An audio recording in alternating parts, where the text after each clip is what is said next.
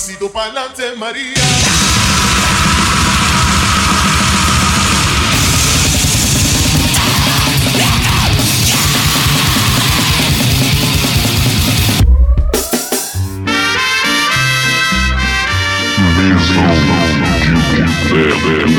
É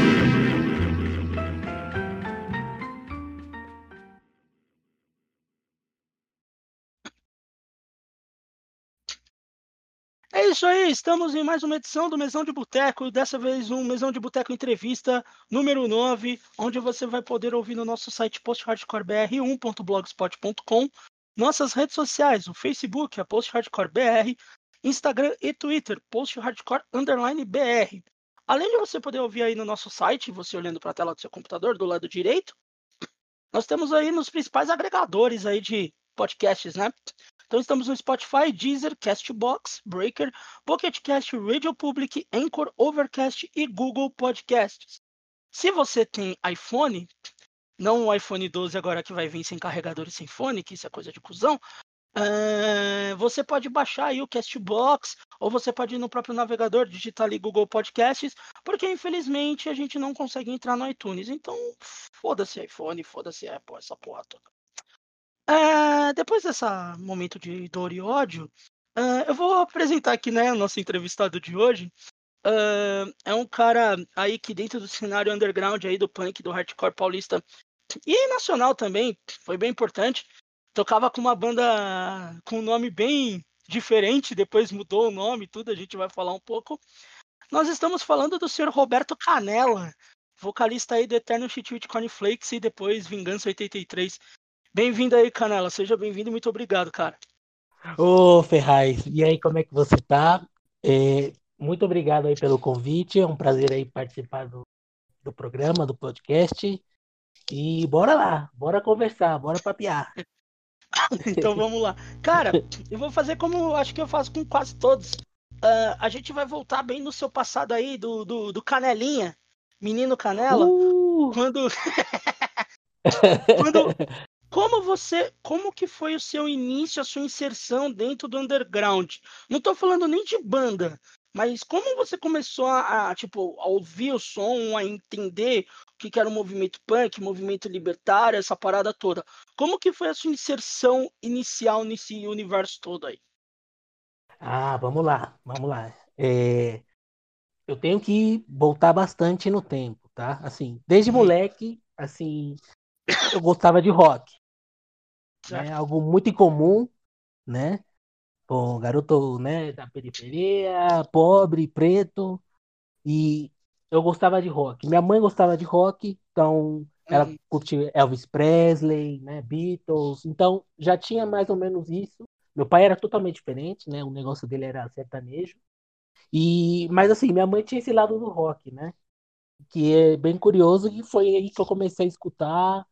Tava muita rádio, muita rádio AM, que louco. Sim. E, e daí pro FM, e aí fui, fui conhecendo, né? E assim, já tinha, já tinha um tino pra música pesada, né? Ou pro rock Uhum. mesmo, né? Música do diabo. E, aconte... e acontece que, assim, no colegial, eu já Uhum. tava com uma turminha, né, que andava de skate, e eles já estavam ouvindo uma parada diferente. Então aí eu fui, caramba, o que que é isso, né? Eles me apresentaram bastante coisa, né?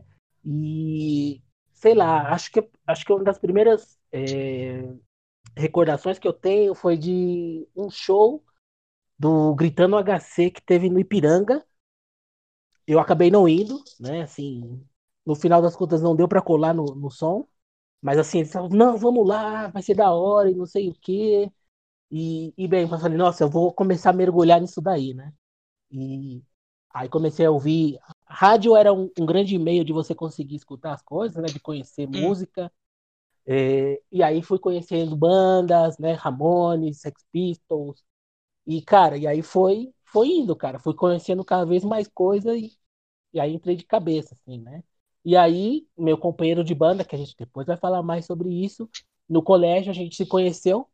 A gente não estudava na mesma classe. Calma, qual dos E- companheiros de banda? O Maldito, Maldito. William beleza. Maldito. É. E aí a gente se conhece na escola e ele né? Ele me vê com uma camiseta daquelas da Strondo, né? Aquelas Aham. camiseta engraçadinha, né? De hardcore. Sim. E aí ele, né? E aí a gente se conhece e começa aquela troca de bandas. Ô, já ouviu isso? Já ouviu aquilo? Ele não te E- ameaçou? Nessa época ele não te ameaçou?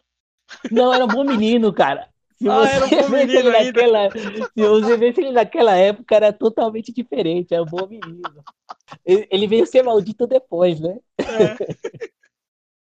Mas, mas basicamente foi assim, né? Assim, comecei a ouvir, né? Conhecer bandas e, e aí com isso, né? que eu, assim, Conhecendo meus amigos também no, no- na escola, assim, de ó, escuta isso, escuta aquilo. E já, já era. Era, virei roqueiro, virei punk, né? Assim, como, assim, não me considerava punk, né? Eu estava ouvindo muito Uhum. punk, mas eu não, não me considerava punk. Massa demais. Mas, mas nesse, nessa época aí, você mais novo, você chegou a ter alguma banda antes, Canela, ou não? Se foi direto, a primeira banda mesmo foi, o- foi o Shit Witch? Ah, a primeira banda foi o Cheat Witch, assim. É, foi a primeira experiência que eu tive com banda, né? De ter uma banda. E a história é bem curiosa, né? É, nesse, né? Nesse, nessa efervescência aí, né? De, de, de conhecer o punk, o hardcore, né? De estar imerso Uhum. nisso. é, surgiu um festival na escola, né? Do meu colégio, onde a gente estudava Uhum. o Roldão. E aí um, a- o maldito ele chegou, pô, a gente devia montar uma banda, né? Pô, a gente participar aí do, do festival do colégio, né? Pra tocar. O que que você acha? Eu falei, pô, legal. Mas foi uma tarefa difícil, viu? A gente teve que procurar integrantes para banda, muitos contratempos para não fazer a história longa. Mas a Aham. ideia partiu de tocar nesse festival da escola. Certo. Foi bem difícil, assim, porque muita gente saiu, a gente não conseguia ensaiar, tava chegando a data e no final, assim, no final mesmo, assim, no- faltando poucos dias pro festival, ou seja, a banda só tinha eu e o Maldito. Aí eu falei, puta, ferrou, né? E aí avisei a, a organizadora, né, do festival, falei, olha, a gente não vai poder tocar, a banda acabou se desfazendo antes de começar. E ela falou, não, meu irmão toca bateria, ele, ele se vira e toca com vocês. Tá falando sério? É, pô, toca, né? Porque uma das condições também do festival era a banda Hum. ter uma canção própria, uma música própria. Sim. Então, o Maldito já estava aprendendo a guitarra, ele me ensinava algumas coisas de baixo, assim, eu não sabia nada, mas Aham. bora. E a gente tocou no festival. Assim, horrível, né? Porque imagina, a Sim. gente não ensaiou com um baterista que tentava acompanhar, eu trocava o, gui- o baixo com, com, com o Maldito, às vezes ele pegava a guitarra, e logo pegava a guitarra e ele pegava o baixo. Assim, foi feio, assim, e tinha jurado, né? Assim, tinha uma mesa de jurados. E, mas assim, para para minha felicidade, a gente terminou em quarto lugar. Caramba. Mas só tinha quatro bandas. Ah, Então a gente foi o último. Mas assim, de todo o percalço, assim, de tentar formar a banda e tocar, assim, valeu muito a pena. Eu acho que foi muito importante. E daí a gente, porra, a gente tem que, a gente tem que levar essa parada pra frente. E aí foi minha primeira banda, o Objetivo de Cornfield. Tá, e daí, beleza, vocês tocaram nesse festival, ficaram em quarto lugar de quatro bandas, né? E, e depois disso, como que vocês conseguiram gente pra tocar? Foi pós esse festival alguém da escola ou não? Vocês começaram a conhecer outras pessoas? Como é que foi pra depois chegar e ter uma formação mesmo assim do Chitwit? É, então, a gente falou, ó, a gente agora essa missão é formar o Chitwit, né? Assim, bem, não tinha nome ainda, mas falou, ó, vamos formar nossa banda e vamos Aham. buscar gente. Quem pode ser, né? E a gente, a gente frequentava bastante o Sesc Vila Mariana, era um ponto de encontro, assim, do pessoal, porque na época a gente não tinha computador em casa, então a gente usava o Sesc Sesc. para usar a internet. É, exatamente. Era, era ali, era o point. Então a gente estava sempre lá, a gente conhecia gente nova, né? Galera que, né, oh, aparecia camiseta de banda, já chegava para trocar uma ideia. E eu me lembro que nessas a gente tá, a gente tinha essa página chamada Pure Volume, né? Também Sim. aí um um MySpace das antigas. E É. eu lembro que num desses momentos a gente conheceu o Barreto, né? Uhum. Do Fome, né? O, o, Maldito conheceu ele, né? Falei, pô, você, você é do Fome, né? Falei, é sério, né? A banda de grind e tal, que a gente tava conhecendo também. Falei, porra, que da hora. E surgiu o convite. Falei, pô, você não quer tocar com a gente, fazer uma banda, né? E tal. Ele andava de skate também, tava sempre ali. E, pô, beleza. E só que a gente ainda não tem batera. Ele já conhecia o William. E nesse dia, assim que ele apresentou o William, o William tava lá, né? Tava usando o computador lá. Ah, esse cara aqui toca bateria. Ah, demorou, é tu mesmo. E já. E aí juntou a gente, nós quatro. E aí daí surgiu a banda. Aí, aí que, a, que vamos dizer que a primeira formação e a formação mais clássica também, né? Que é você, o Maldito, Barreto e o William. E exatamente. Eu diria também, sim, que é a clássica, porque durou mais tempo, né? É, a é, banda... é, que, é que acho que aqui todo mundo conheceu, né? É, exatamente. A gente começou que em 2004. Então, é. E a gente, até essa formação, até essa, a saída do Barreto, né? Que a saída da banda, uhum. e acredito que em 2009, 2008. Então, sim, foi a, acho que foi a formação que mais tempo durou. Então, sim, pode ser que é clássica. É, porque foi mais ou menos o mesmo ano que eu te conheci. É, agora eu te perguntar, quando que a gente se conheceu, Ferraz? Eu não me lembro. 2005. Ah, então Entre 2004 e 2005. Porque vocês estavam dando rolê junto com o Fome. Aí andava você, Maldito, Chico. É... Caramba, tinha uns outros moleques que agora eu não vou lembrar quem mais era. E eu tinha conhecido o Fabiano. Uh, até um dia, quando o Fabiano ah. participar daqui, eu, eu conto a história como eu conheci o Fabiano. A história que eu conheci o Fabiano é do jeito mais bizarro do mundo. Mas eu conheci o Fabiano na internet e eu tinha uma amiga minha que conhecia o Chopô. E meio que eu conheci todos eles no show de aniversário. O, o Chopô eu conheci no show de aniversário do Muqueca de Rato no Hangar. E no Nossa. dia seguinte eu colei no show do Penha, que o Fome ia tocar. Aí eu conheci o, o Fabiano pessoalmente, conheci Barreto, que foi o Penha que tocou Fome, Presto, Descarga, a Shot Cyrus, Word Disorder, e eu não lembro quem mais, porque eu fui embora na hora do Word Disorder.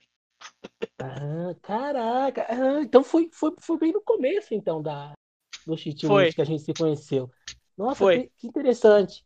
E é isso mesmo, né? Foi através dos amigos em comum, né? Sim, Barreto, lógico, já conhecia ele, é, que ele tinha a banda o Fome, né? Então aí fui conhecer uhum. o Fabiano, né? Também conheci Boca. E assim, o, o Chopô, né? Acho que o Chopô não estava na formação. Tava, ele era batera. Ele tava? Eu lembro. Ah, é verdade. Porque agora lembrei que a gente ia Porque muito no, no, no show do Cerveja era Azul. era o Fabiano e o Barreto, e no baixo era o Klaus. Verdade. Aí, é aí depois o Klaus saiu e o Barreto foi pro baixo. Aí ficou uma guitarra só com o Fabiano. Correto. É isso mesmo. Oh, boa memória você tem, cara. É verdade. E, e agora eu lembrei dos shows que a gente ia sempre, assim, cada sexta-feira, assim, tinha show no Cerveja Azul. Sim. E a gente ia ver as bandas, né? A gente conheceu muita, muita gente aí também, né? Isso é verdade. Chovia lá dentro do cerveja azul, parecia uma piscina que tinha lá dentro, lembra? Chovia, tipo, formava uma piscina assim no chão. É, é, era, era, muito maluco. Agora, cara, qual que foi os primeiros shows do Shit Witch mesmo com essa formação? Você lembra? Você tem a lembrança tal? Ó, o primeiro show a gente tocou na escola onde estudava o baterista, o Willa. Uhum. Que também é William, mas a gente chamava de Willa para diferenciar, é. né? E a gente tocou num festival que teve lá, né? A gente também tinha os amigos dele que tinham uma banda grunge, né? A galera do Crazes também tava ah, sempre ah, junto tinha aí o Crazes, verdade, eu lembro dessa banda. É, e os caras estavam assim, estavam sempre ali na turminha do Sesc, né? Então, e eram uhum. amigos de, da escola do Willa. E aí eles convidaram a gente para tocar no festival. Foi, eu acredito que foi assim, como, como banda, foi o primeiro show. E como Shit Witch também. Eu acho que o, o, o flyer já dizia Shit Witch. E, só que assim, é, como acho que é muito comum da nossa, da nossa história como banda, a gente foi bocotado no primeiro show, né?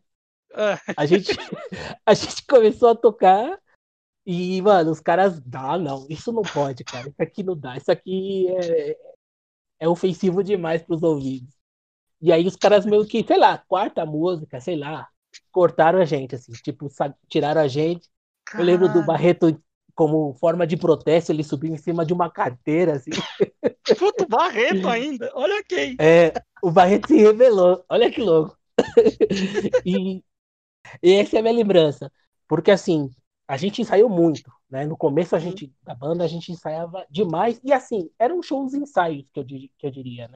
Uhum. Porque a gente juntava a turminha, a gente ia pro estúdio, e era uma festa, né? Ou seja, a gente quebrava tudo, a gente literalmente quebrava o estúdio, fez o cara aumentar o preço do, do eu ensaio para ver se, que afastava a gente. Eu fui e no era... ensaio que eles quebraram alguma coisa lá, eu não lembro o que que era. Vocês quebraram já, e daí vocês, ah, é normal, eu, caralho, os caras tá quebrando mesmo as coisas. a gente era, a gente era, a gente não, né? A galera que ia ver o show, porque eles agitavam como se estivesse num show punk, né? Mesmo, né? Vamos agitar é. e, e aí causava. E, mas aí, mas o primeiro show é esse mesmo que eu comentei. Canela, a demo do Cheat demorou muito para lançar, não foi? Não foi uma coisa muito rápida assim, né? Não, demorou. A gente, inclusive, a gente tem uma anterior, que nada uhum. mais é uma gravação de um ensaio que, assim, dá vergonha hoje de ouvir, assim. Não era, não era que tinha arte do bonequinho lá no skate? Isso, exatamente. É, é, é, na, ver, na verdade, a arte era outra. Era, foi um amigo nosso que fez, Diego Cardona. Uhum.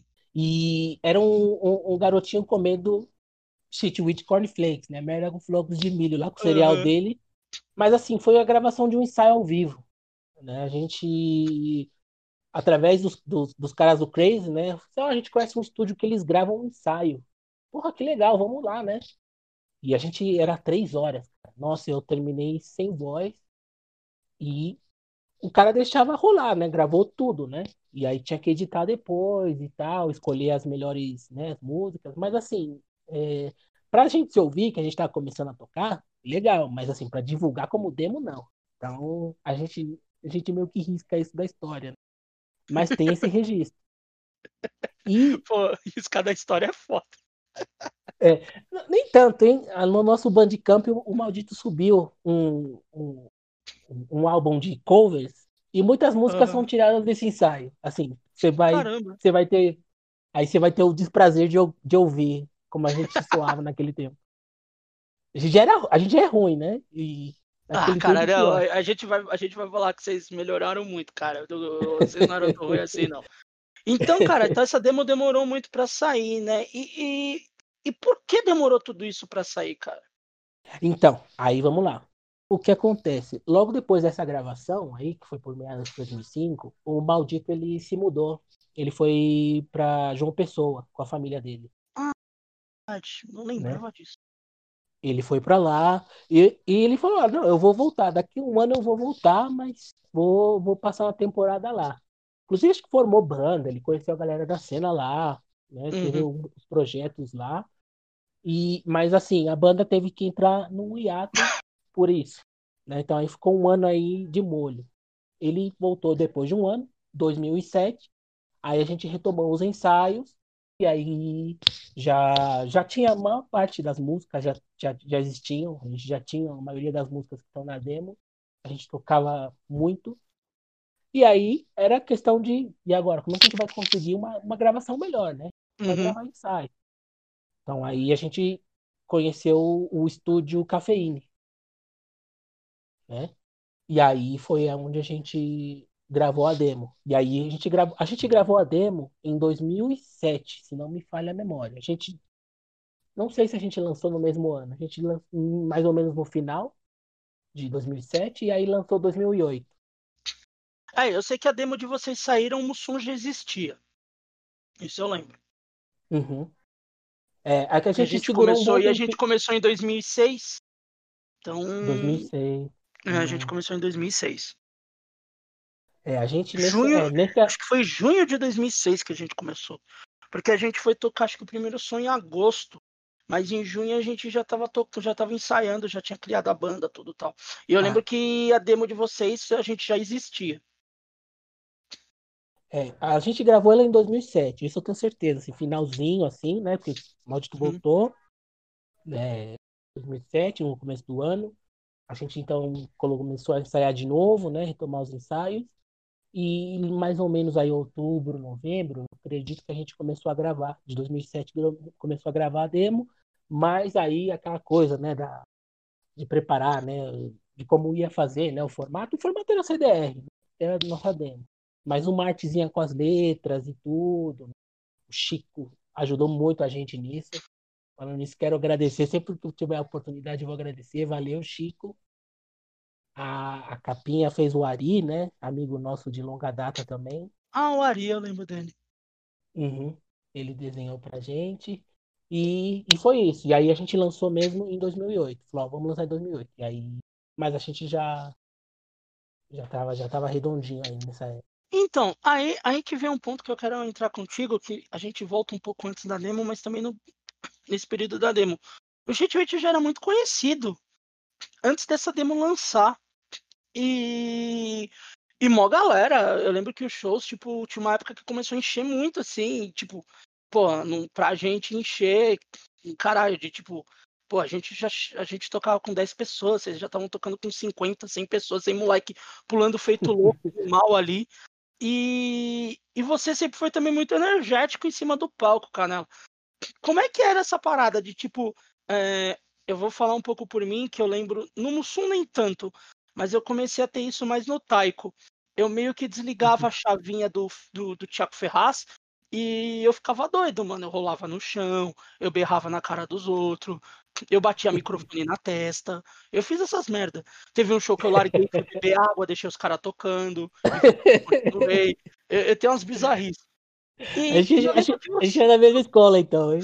É, a gente veio de uma. É, pós, pós Mussum, eu, eu aprendi direitinho com você, cara. Mussum foi a escola. O Taiko já tava dando aula já. É, mas eu lembro que, tipo, você, cara, você sempre. Você ficava pulando, você dava as voadoras, você fazia a galera cantar junto tal. Como é que era isso pra você, cara? Como é que era, tipo. Porque tem, tem gente de banda punk que não nem se mexe no palco, né? Ou mexe que nem aquele joguinho do Nintendinho, né? Vai pulando o bloquinho de um lado pro outro. E, e Sim, como é cara. que era esse negócio de dessa energia em cima do palco pra você? Como é que era isso pra você, cara? Então, é, é, é muito louco, porque pra mim era, era catártico, assim, eu, é natural, assim, não, não, não- planejava, assim, era realmente, era o momento, eu sentia, tanto, tanto é que eu era assim nos ensaios, a gente, pô, a gente tá ensaiando, e eu era assim, eu tinha essa energia, eu chutava, pulava, e, né, e como se eu tivesse num show, mas é de realmente eu sentir a música mesmo, e é aquilo, eu tô cantando aquilo que eu tô escrevendo, pra mim, é, caramba, fazer parte daquilo era uma coisa espetacular. Porque, caramba, eu, eu, tô, eu tô numa banda, cara, isso é sensacional. E eu tô, né, tô cantando as minhas músicas, né? E é aquilo que eu tô sentindo, eu tô colocando pra fora aquilo que realmente eu sinto. Então, é instintivo mesmo, assim, natural, fluía mesmo. E, e assim, até todos os shows não desligava. E tinha isso também, né, de tirar um barato, né? Pô, você tá lá, você tá, né, pô, é um show de hardcore, pô. Eu, eu vejo, eu tô cansado, eu vejo aqueles DVD, vejo aqueles shows do Manor Triste, do, do Bad Brains, galera ensandecida. Cara, eu quero essa atmosfera, né? Essa atmosfera de cal, né? De, de, de show de hardcore. Então aí também tem aquela coisa de provocar, de fazer o pessoal parar, de não, não, não ficar parado, né? E, e juntando também a galera que curtia a banda, que também tava na mesma vibe. Na verdade, também a galera extravasava. Então funcionava super bem. Assim, era, não era. Claro, quando, quando, quando às vezes não faziam, dane-se também. Eu, eu vou curtir porque eu tô. Sei lá, é como se eu estivesse curtindo a, a minha banda também, entendeu? sim, que loucura. Bicho, e você falou um bagulho e, e, e é até legal, porque é- é- era uma coisa que eu também sentia. Tipo, você falou do, da parada de ver os vídeos do Minor Threat, do Bad Brains, e, e para mim o Shitwit lembrava muito disso. Ah, você vai falar sonoricamente, não. Tem coisa que lembrava, porque o punk e o hardcore tem coisas meio parecidas, é normal. Pra gente sair muito fora da caixa é muito difícil. Mas uma coisa Sim. que vocês tinham era essa energia, principalmente você. que o Barreto era meio meio morto ali, né? Ele ficava meio paradão. É muito maldito, sim. também era você. E, e, e o Willa, ele funcionava no mesmo mecanismo, que o Willa não conseguia fazer virada, né? Exato. Tava, tava, a gente tava aprendendo, a gente tava aprendendo também, né? E, e claro, Hum. os meninos mais tímidos, eu já era, sempre fui meio, meio porra louca já, né? Assim, da infância, na escola eu causava, causava, eu gostava de fazer graça, eu gostava de aparecer. Então acho que meio que casou, acho que funcionou esse negócio de cantar numa banda para mim, porque assim, eu não tinha vergonha, né? Assim, eu nunca tive isso, né? Assim, sei lá, tava um monte de gente. Claro, existem momentos que sim, mas com a banda eu me sentia muito mais à vontade, então acho que por isso eu nunca tive problema de, E- de me soltar. Era isso que eu ia te perguntar. Você já chegou a ter algum problema por causa disso? Problema de. Mas, Tipo assim? Você tava lá, você tava lá tal, pai, e alguém reclamar, ou você acabar acertando alguém dando alguma merda. É, é, essa explosão em cima do palco já chegou a ter algum problema, algum, algum caso que tenha dado alguma merda, ou não? Sempre o público sempre levou na mesma e foi todo mundo. Não, sempre, sempre, nunca teve um problema, assim, sempre foi assim, pelo contrário, assim, a galera se divertia. A gente tinha, tinha shows que a gente tocava, tinha esse marasmo, mas eu tava lá com a minha energia no final do show, pô, que legal, que energia sua banda, cara. Você é muito louco cantando. Assim, eu ouvia muito, assim, problema zero, assim. Era, então, é o combustível para continuar fazendo, né? Ou seja, eu só recebi elogio, pelo contrário, as pessoas me encorajavam mais e cada show as pessoas esperavam algo algo louco. Então, ou seja, isso também atraía as pessoas, né? Cara, o que, que vai acontecer no show de hoje? O cara vai fazer. E era assim. Mas, assim, é, totalmente positivo, assim. Era, era sempre good vibe, né? Brincando mesmo, assim, para fazer rir mesmo, né? Não se levar a sério. Então, só teve efeito, só teve lado positivo. Ah, Ô, Canela, vamos entrar numa primeira polêmica aí, que eu vou, eu, vou, eu vou fazer que nem o João Kleber. Eu vou dar um pouco de polêmica, depois eu volto ao normal. Tô polêmica e Para, para, para, para, para. Para, para, para, para, para, para. Você agora vai contar o seu segredo. Aí a Vamos, moça vira bora. e fala: Eu engravidei do analgésico. Aí tinha outro que falava: Eu sou um marciano, eu vim de Marte. Caralho. Ou eu faço xixi na cama, né? Não tinha uns bagulho assim também. E o cara que falava que ia no cemitério pra comer tijolo. Puta, mano. Mas a primeira polêmica não tem a ver com comer tijolo e tal. Até a gente já Ah. comentou isso né, antes de começar a gravação, mas eu quero que a gente foque nisso porque era uma coisa que realmente acontecia.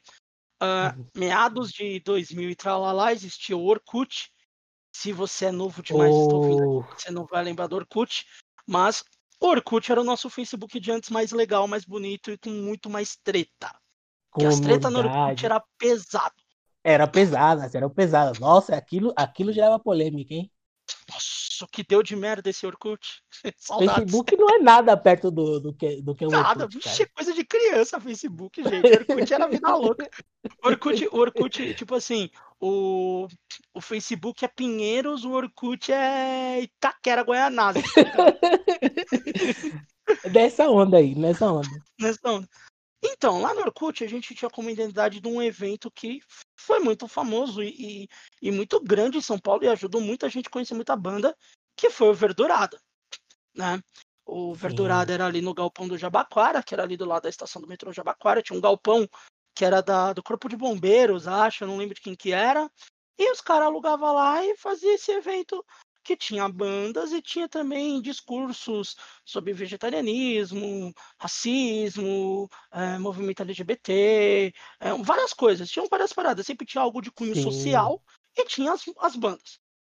E lá tinha uma publicação que sempre deu bafafá, que era qual banda você quer na verdurada. E por Ah, muito é. tempo tava o nome do Shit With Cornflakes lá. Aí eu te pergunto, por que, que vocês nunca tocaram? Então, cara, essa é uma pergunta muito boa. Mas eu acho que, cara, a gente. Assim, a, a nossa história é, é uma história de que a gente é uma banda patinho feio.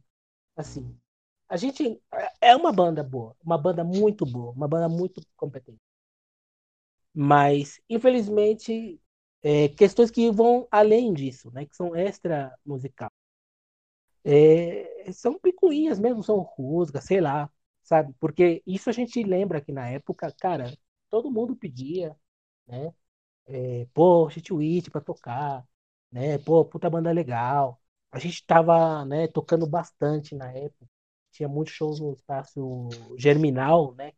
O grande Josimas aí sempre convidava a gente, é, depois no próprio. E a gente, né, com o tempo, assim, é, bastante gente escutando a banda, né? E, meu, a gente está sendo credenciado para ter uma oportunidade, né? Ser uma banda de abertura, né? Tocar em alguma oportunidade. Mas nunca chegava, e essa oportunidade nunca chegava. O porquê, aí tem que falar com porquê, né? Mas assim, para mim é por pura birra mesmo. Essa coisa, né, que né, você fala que você tá no, no, hardcore, que não tem que ter essa coisa de vaidade, né, do respeito tal. A gente, claro, a gente respeita as pessoas, mas uma coisa é você respeitar, outra coisa é você é, bajular, né? Ah. E isso a gente jamais fez e, e, e, e fora de cogitação. Coisa que, a gente, que eu vi, eu vi pessoas, né, deixando de hum. ser quem elas são, assumir um personagem, assumir um papel para ter essa oportunidade. E eu acredito que é, o Chichiwich nunca tocou por conta disso. A gente é a gente é a gente. A gente é assim. E fora, claro, várias algumas algumas tretas que rolaram assim no evento que tava o maldito, né, envolvido, tava eu envolvido. Tinha que estar o maldito, e... né? Tinha que estar o maldito. Aham. Uhum. Porque eles, né, eles falam, né, essa coisa do evento Treyed, né, e tal, né, sem drogas Sim. e tudo mais, mas assim, era um evento aberto, né? Ou seja, uhum. né, tinha, tudo bem que você tinha as regras do local, mas infelizmente tinha, eles, né, no caso aqui na, no, na questão da segurança, né, do espaço e tal, meio que às vezes extrapolavam, né, eram violentos com pessoas que, né, que não, que, em momentos que não eram necessários. E a gente sempre tomou partido, sempre tomou frente e ajudar isso, e rolou isso algumas vezes, algumas edições, e acho que isso também contribuiu aí com, né, com, com a nossa imagem, né? É, eu Também. acho bizarro, Pode porque ser. na Verdurada, Canela, é, até comentei no, na edição que a gente.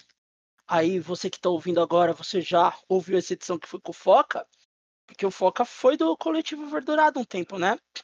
E, cara, o que eu pegava uhum. direto de maluco narcopunk, quando colava as bandas punk pra tocar lá, com garrafinha de goró, já peguei nego fumando maconha lá naquela escada.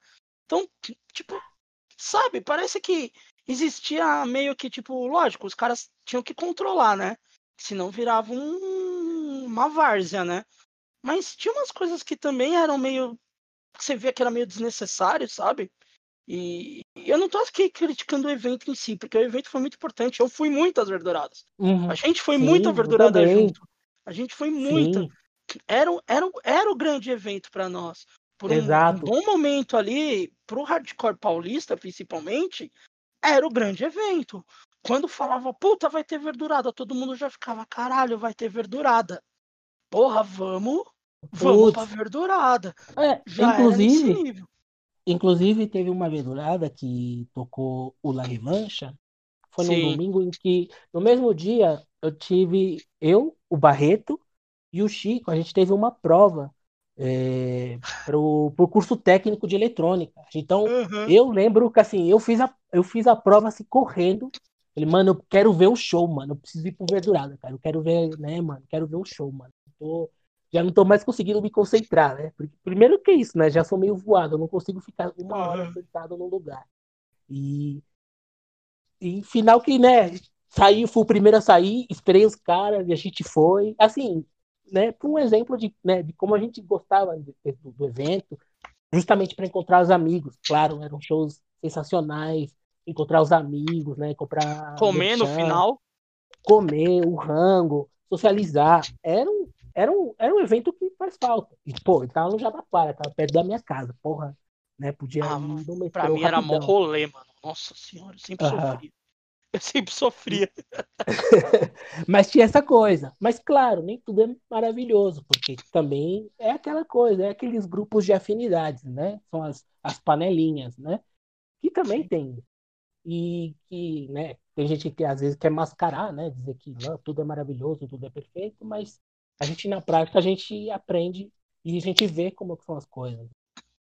Não, isso é verdade. Uh, aqui eu trato meio como entrevista, mas acaba virando mais um bate-papo, porque eu também conto muita história que eu fico lembrando das pessoas, né?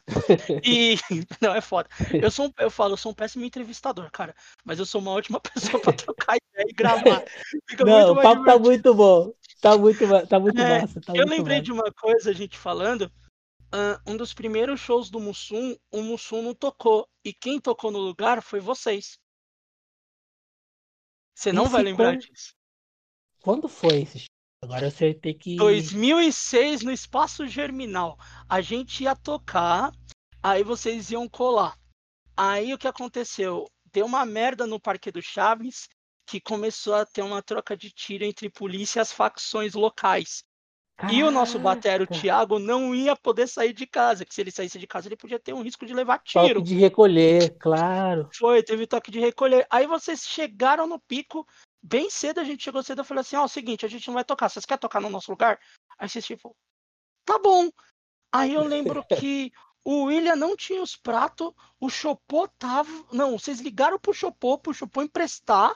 Aí vocês foram na casa Sim. do Chopô buscar os pratos. Aí o resto foi buscando as coisas, daí quem tocou foi vocês, no fim das contas. No final das contas. E, e isso rolava bastante, porque eu falo, a gente frequentava muito espaço germinal, a gente gostava muito. Josimas era cara, uma pessoa maravilhosa, adoro o Josimas, ajudou muito a gente. E, assim, eu, eu fiquei com um pouco de dificuldade de lembrar, porque era muito frequente a gente ser banda assim. Pô, cadê a banda? Não tá. Tá todo mundo aí? Bora tocar, né? E a gente, a gente ia e tocava. Mas esse dia eu lembrei, é verdade. Inclusive, eu tenho fotos desse dia. Eu também devo dia. ter foto desse dia em algum lugar aqui. Eu sei que eu também tenho. Uhum. É verdade. Nossa, que... isso eu não me lembrava. Esse detalhe eu não me lembrava que a gente foi cobrir o Mussum. Mas nossa. Viu? Foi melhor que nós, porra. Não, mas o som era massa, era legal. E eu adorava ver quando a gente tocava o junto. Não, quando a gente tocava junto foram os melhores rolês, cara. Foram, foram os rolês sensacionais. Era vocês e Infernal Noise, cara. Tipo, era trinca. Tinha um cartaz, estava lá. O Sushi, Twitch e Infernal Noise. E tinha no mínimo duas dessas bandas ia estar tá no rolê, tá ligado? Tinha que estar. Tá. Os Rock Brabo. Nossa. Sim. Aí tinha, aí uma, aí uma época tinha o Entendeu também. Tinha uma dessas bandas e tinha o Entendeu lá da praia também. Tinha o Entendeu, tinha o Trema. O Trema de Rio Preto. É. é. Tinha, tinha muita banda da hora, cara. Tinha muita banda foda. Aí, Canela, beleza, a gente, a gente ressuscitou aí essa treta do Verdurada, a gente ressuscitou esse rolê furado. Uh, mas, bicho, beleza, vocês soltaram a demo, né? E, e, lógico, muita gente já conhecia a banda, mas com certeza a demo abriu mais portas, né? E, e como é que foi essa aceitação dessa demo quando vocês lançaram?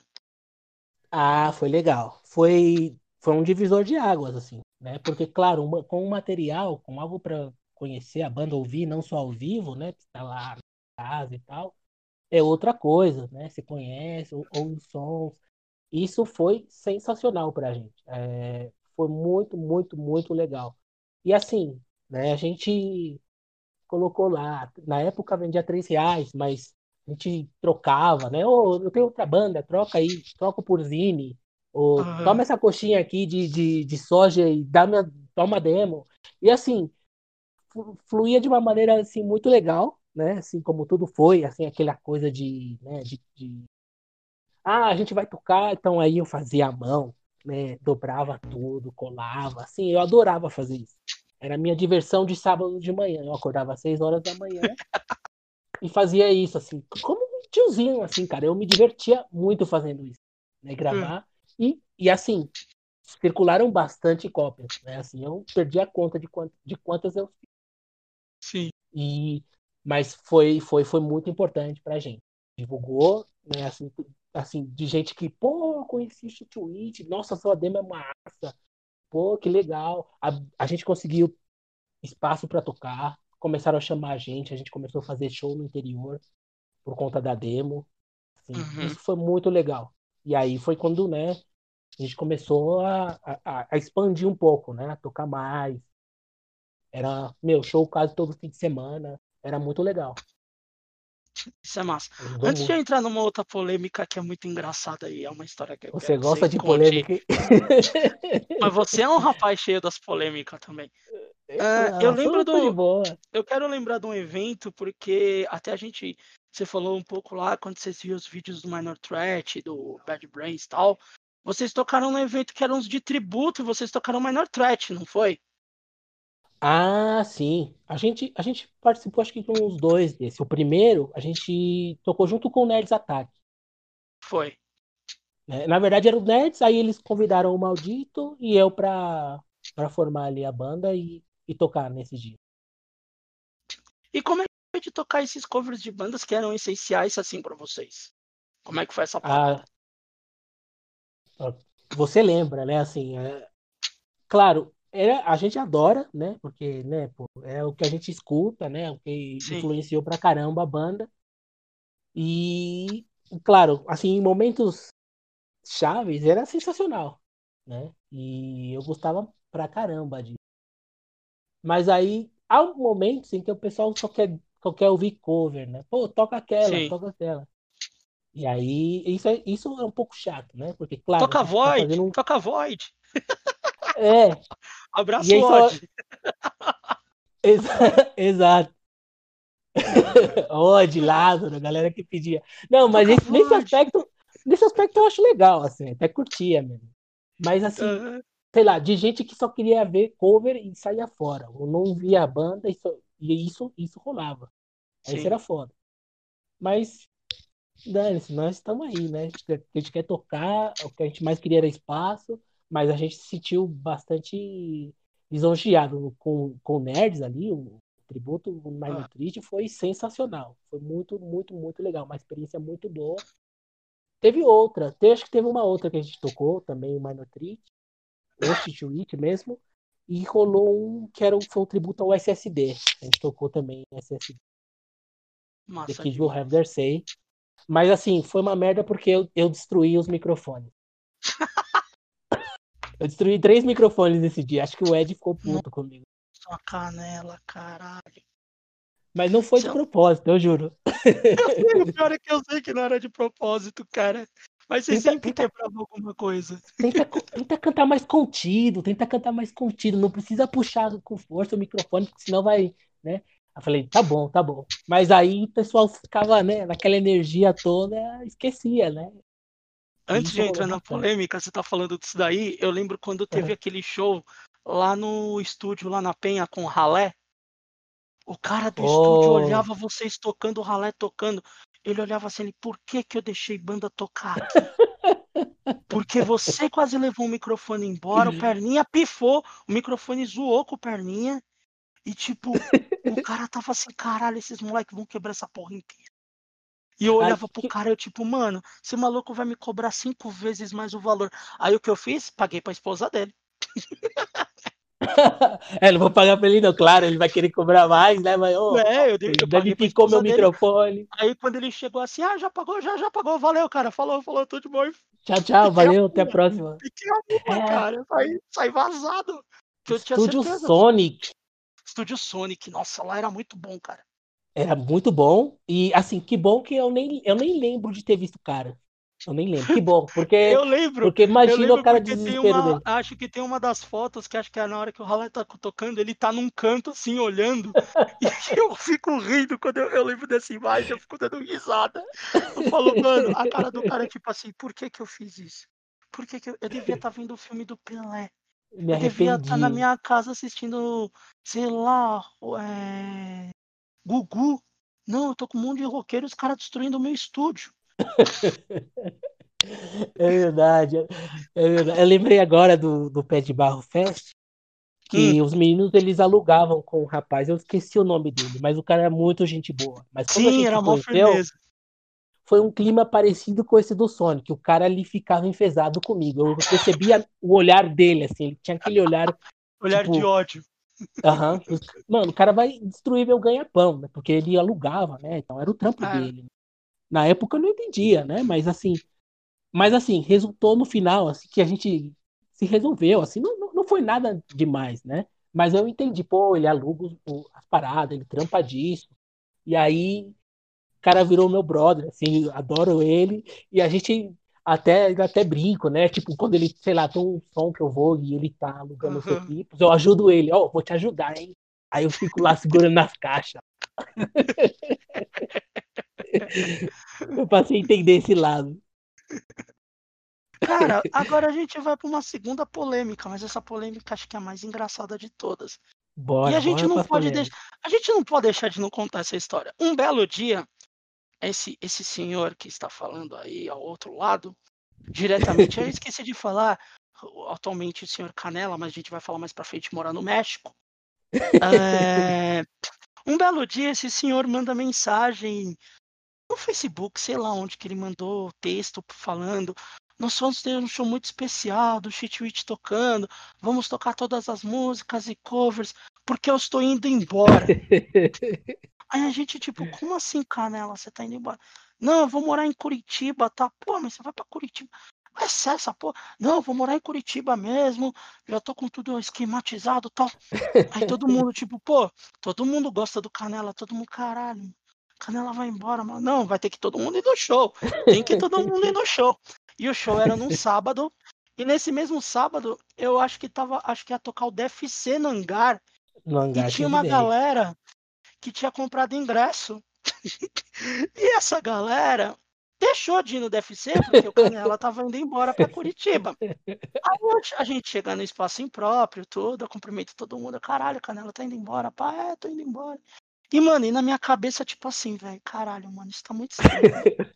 Canela não ia fazer esse bagulho pra tá indo embora, mano. Que porra é essa? Aí eu lembro que eu puxei o Will lá de canto, eu falei, Willa. Ele fala, Ferraz, vai, mano, solta a ver, solta a língua, mano. Ele tá de caô, não tá? Ele falou, mano, se ele tá de caô, ele não contou pra mim, mano. Porque pra mim ele tá falando que tá indo embora. Eu falei, você tá zoando, mano? Ele não, velho, pra mim ele falou que tá indo embora. Caralho, mano. Agora eu quero que você conte. Eu não vou contar o fim da história, que eu quero que você conte o fim da história. Mas eu quero que você conte. é, Vamos assim, vamos contar a história, depois você me conta como foi a ideia dessa história. Teve o show. Aí eu quero Certo. que você conte do, do dia do impróprio. Eu não quero que você conte a, a ideia antes. Do dia Tá do legal. impróprio até o final, depois a gente volta pra como você surgiu isso. Vai lá. o dia do evento, né? Cara, lugar cheio, muita gente foi foi ver o Cheat Witch. Eu fiquei surpreso. Eu não, eu confesso pra você que eu não esperava tanta gente. Eu acho que até o é- Renan, o, o Renan de Utinga foi, os moleques de Utinga foram também. Se eu não me engano. Sim, sim, sim. E foi, foi muito da hora, porque assim, né, assim, ver muita gente assim, né? Claro, nossos amigos todos presentes. E, e olha só que engraçado, né? Foi o primeiro show que a gente recebeu cachê. O Josimas chegou, né? Falou, cara, tinha muita gente, cara. Como Caraca. que você fez, né? E não sei o quê. E aí ele, ele foi lá e me pagou. Eu não lembro quanto foi, mas ele me pagou dinheiro.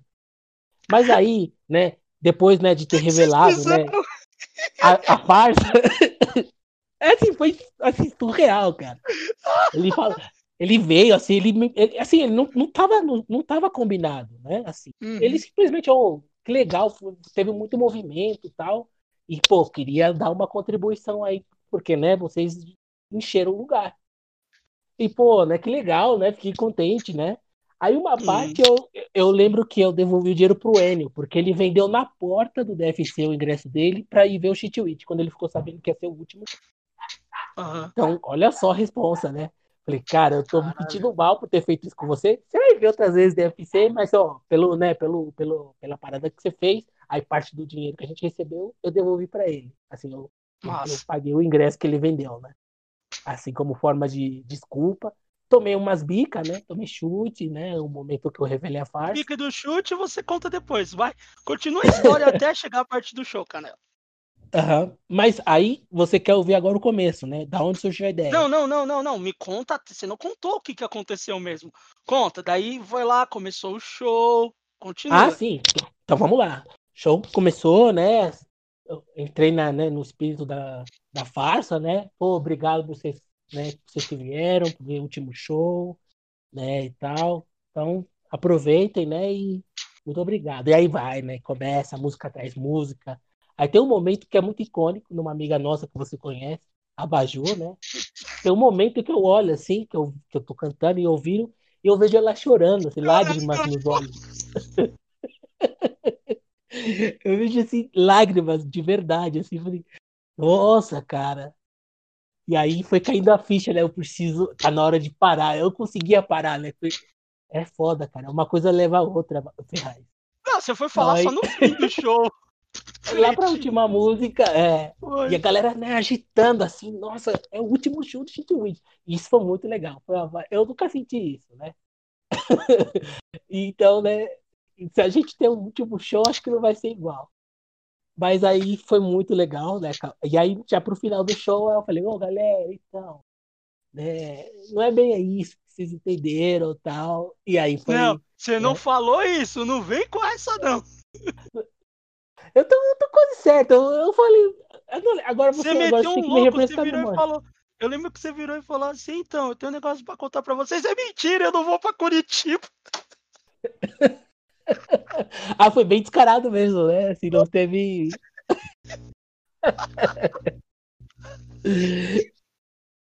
É, as, as, as, caras, né, de decepção, assim, né? Tipo. Aí eu lembro que a hora que você falou, você tipo, não, gente, então tem negócio pra contar pra vocês. É mentira, eu não vou pra Curitiba. Teve gente que começou a olhar pra você, tipo, o quê, velho? Eu vou te matar, que? desgraçado. A galera querendo matar o Canela. Eu rolava de rir, mano. Eu tava chorando de rir. Eu, caralho, que puta que pariu. É Os caras me xingando, ah, vai se fuder, Canela, eu não sei o quê. A pessoa que eu fiquei com mais dó foi a Baju, porque eu vi a Baju chorando também. Aí quando você falou, ela ficou tão puta, mano, mas tão puta de ódio, velho.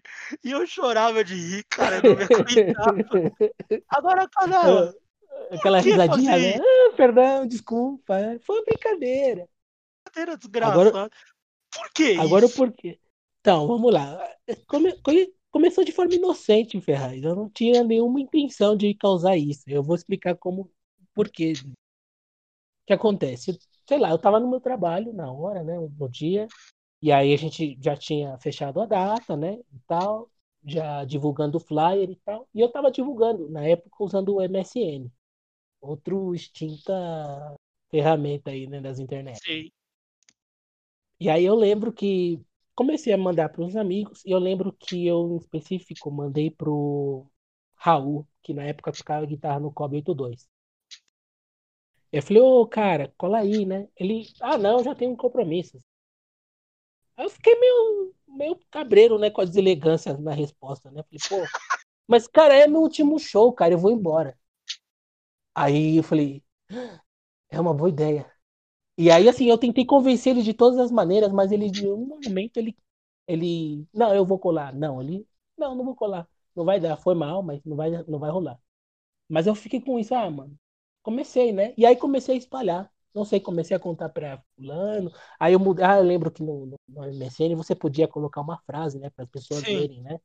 Então eu coloquei uma frase assim, né? Essas frases profundas, né? De, de que significam que algo não vem adiante. E aí tem os curiosos também. Aí também eu não, eu não fiz o trabalho sozinho. Né?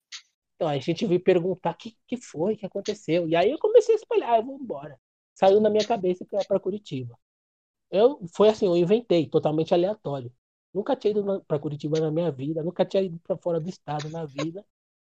E aí comecei a, a, a rolar isso. E aí falei pros caras, olha, porque aí muita gente começou a perguntar. Eu juntei os caras, falei, ó, eu falei o seguinte, a gente ia acabar, é, que eu ia para Curitiba, então a gente ia acabar a banda, ia ser meu último show.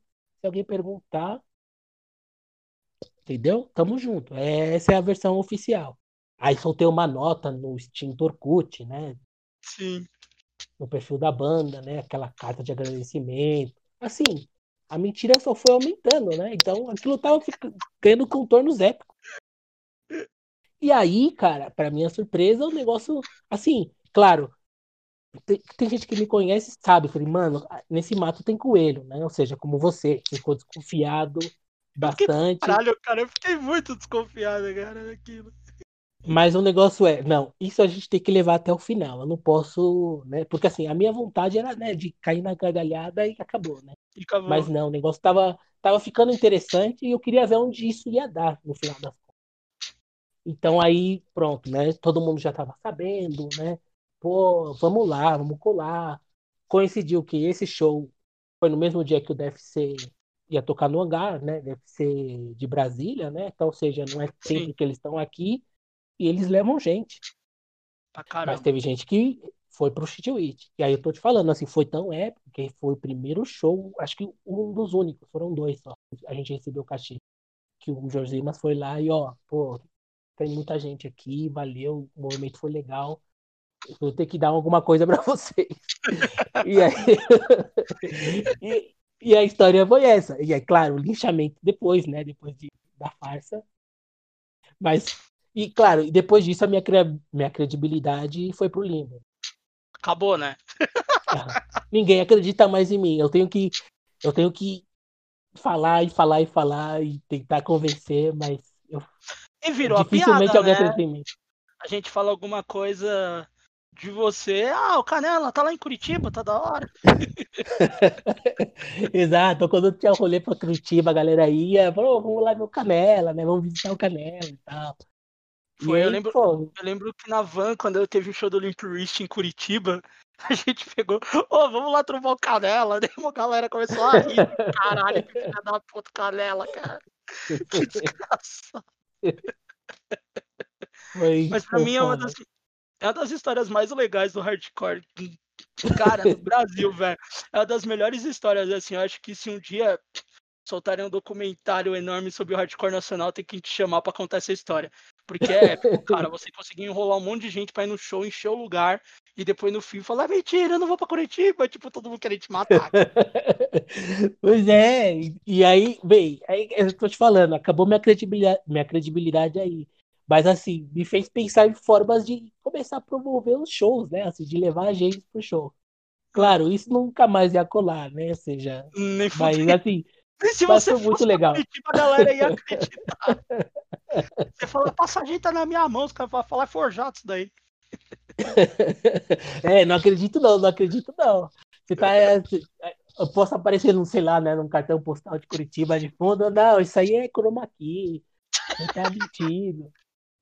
Não, mas foda, cara, foi, foi, foi, foi hilário, isso foi um dos momentos épicos da banda, assim, da nossa história. Cara, e depois disso, foi depois ou foi antes disso, vocês também soltaram um split com Isabela, né? Que era um do rolê ao vivo que vocês tocaram no interior. Ah, é verdade. Isso foi antes, tá? Do show épico. Porque, do, uhum. do show épico. Porque sim, sim, sim. A gente fez uma tour Limeira. Ai, que outra cidade? A gente passou por duas cidades no mesmo dia. E eu acho que esse split, essa gravação é de Limeira. Né? Uhum. E aí a gente foi junto, né? Juntou, foi pra van, todo mundo, juntou, vambora. Aí a gente fez um som na, na primeira cidade. Nossa, cara, minha memória tá, tá falha. Eu não lembro a cidade. Mas ah, não mas é longe, né? no interior de São Paulo. Uhum. E daí a gente foi pro show de Limeira, né? Organizado pelo saudoso Dedé. Abraço, Dedé, se estiver ouvindo, se ouvir. E aí, nesse show aí, nesse show aí, eles gravaram. E aí foi muito legal. Também. Aí, cara, vamos lá. Depois de um tempo, né, a banda tocando tal, a gente vai voltar um pouco porque acho que nessa época do, do show épico já não tava mais a formação. O Barreto sai da banda. Quem Isso. entra no lugar do Barreto, inicialmente? Então, com a saída do Barreto, a gente. A gente. Aí agora, né? O que a gente vai fazer, né? Quem a gente pode considerar? O maldito já tinha o nome certo, né? Ele já tinha a pessoa para ocupar o, o, posto. E foi o Odd, né? É, foi e... o Odd, verdade. Não, esse é o cara que eu quero pra banda. Assim, eu gosto do jeito que ele toca e, e tal, e vai funcionar. Falei, vamos lá, né? Vamos fazer uma prova, né? A gente marcou um ensaio e tal, e, e resultou que realmente, cara, né? Empolgante, assim, vale a pena. E entrou pra banda. Ficou um ensaio, Assim, já, o Maldito já tinha aquele feeling, ele já sabia que era a pessoa certa pra Sim. banda. E bora, né? bora tocar, vamos entrar pro, pro Chitwit. E ele já tocava no Isabela, né? E, tal. E no Cobra Kai também. O Cobra Kai, exa... Oi, saudoso Cobra Kai. Ah, saudoso. Saudoso Cobra Kai, onde tocava o Omar. Lázaro. Lázaro. Dead? É, é a pessoa que a gente não deveria citar no nome, mas tudo bem. Você já citou fazer o quê, vai? Já, já falei, né? Mas beleza. Sim, sim, sim, o Cobra Kai, exato. Exatamente. Mas já tinha acabado a banda nessa época. Já. Quando o agente entrou pro City Witch, né? Ele já tava, com, tava começando o Isabela. E aí ele entrou pro City Witch e aí ficou uma, um, um tempo com a gente também. No show, no show épico era ele no baixo, né? No show épico, não, não era ele. Não, já não era mais ele, né? Ele já tinha Era saído. o, ele já tinha saído e ocupou o lugar foi o Azeitona. O Azeitona, O Azeitona. Isso. Né? E aí esse show ele também marca esse o show da farsa, o último show com a gente com o nome de City with Cornflake. Aí a partir daí a gente mudou o nome para Vingança 83 também. Então, aí é uma curiosidade. Na época eu lembro que a gente conversou disso e tal. Mas agora, já passados os anos, eu acho que fica mais fácil da gente conseguir entender, porque na época foi meio estranho. Por que, que vocês mudaram o nome? Ah, bora lá. Primeiro, que assim, o City with Cornflakes não foi um nome que a gente queria para a banda, né? Uhum. Porque assim, é muito, você sabe como é difícil escolher um nome para uma banda. A Nossa, gente demais. E a gente ainda mais moleque, que é tá todo o tempo zoando e fazendo piada. Que no momento que a gente estava sério, querendo bolar um nome para a banda, da, da palhaçada, alguém soltou with Cornflakes. Aí todo mundo caiu na, na risada, foi super engraçado. Ah, vai ser esse o nome da banda. E a gente colocou o nome da banda, né? Mas assim, como consenso, mas aqui é uma piada, né? Mas ah, foi a piada engraçada. Mas com o tempo a gente, cara, não, né, cara? A gente devia ter pensado melhor, ter pensado mais. E justo nesse tempo, a gente estava com a formação do coletivo, né, o Hardcore Sem Pátria, Uhum.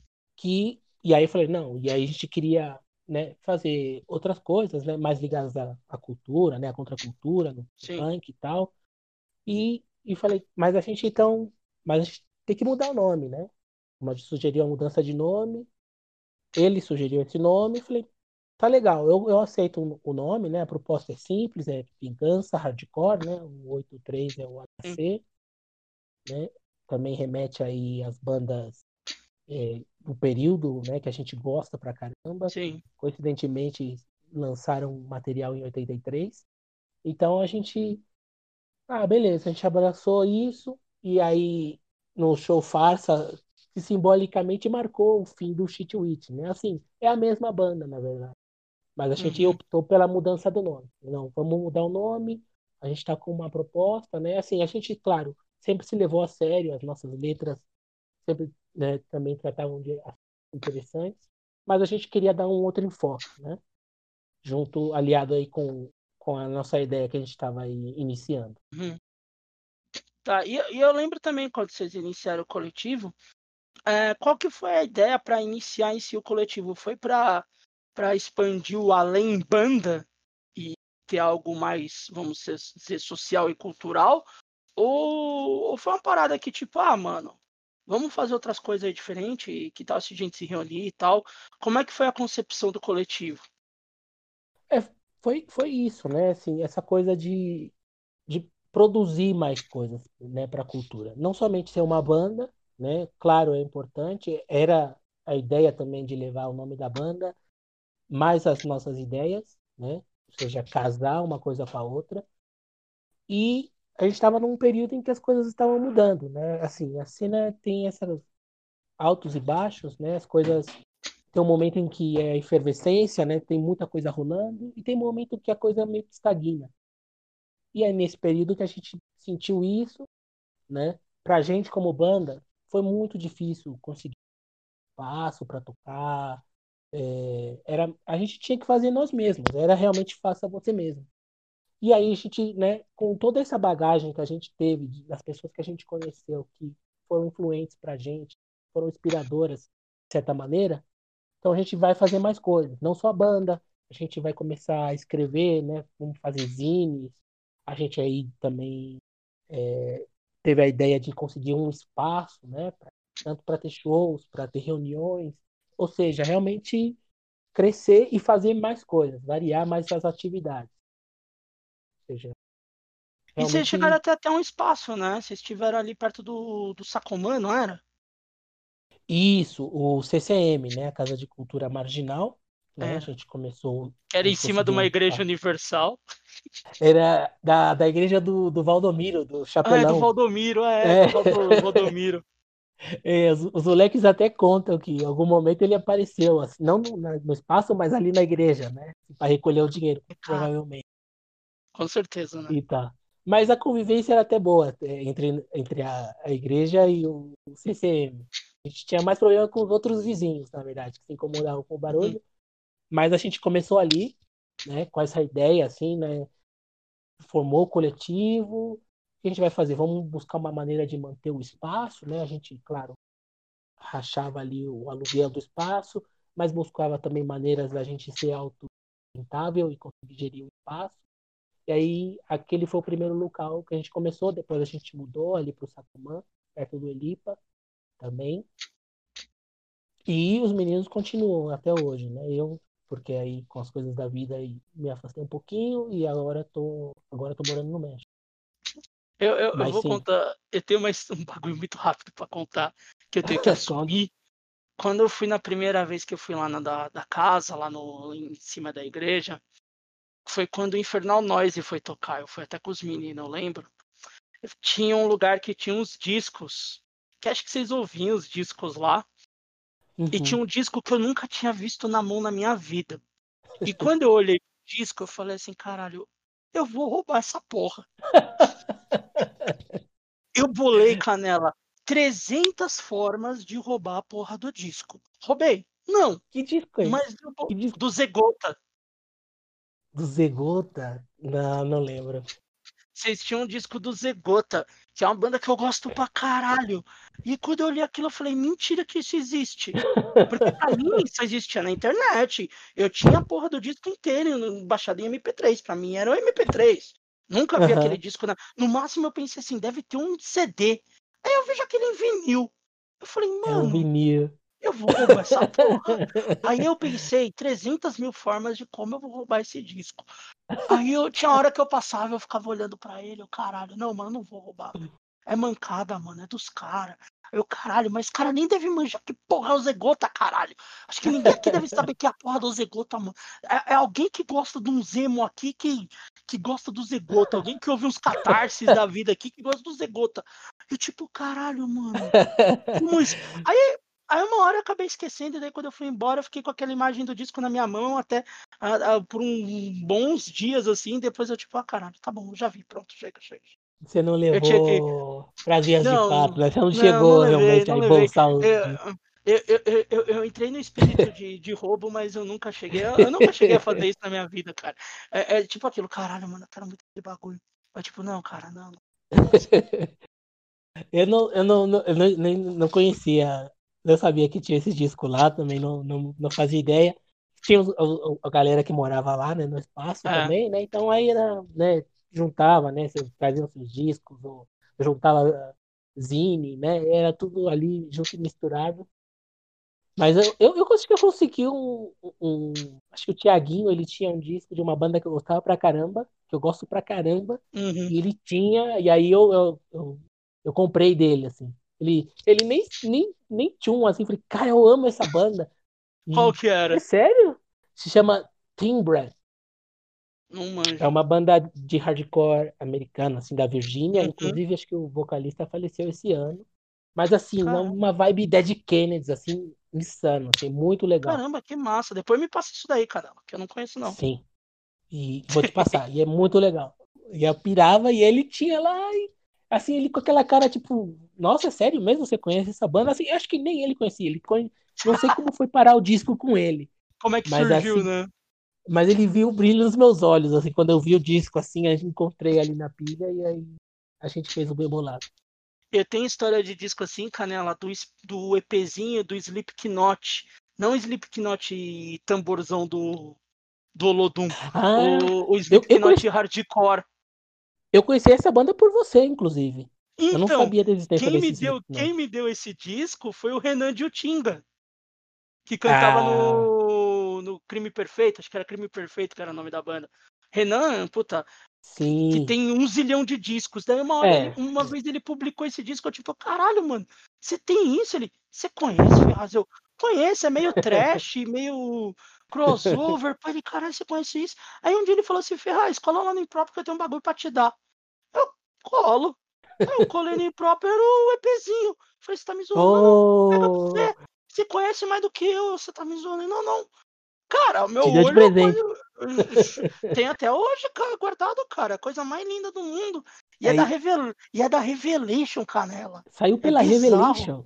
Pela Revelation, Cara. cara. Acho que é de oit- é 89. Deixa eu pegar aqui, que eu já até Caraca. te falo o ano, cara.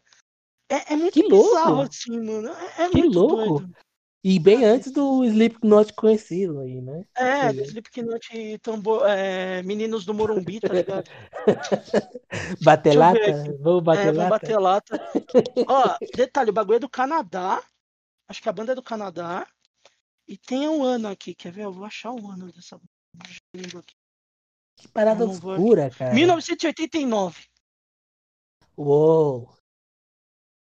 Caraca.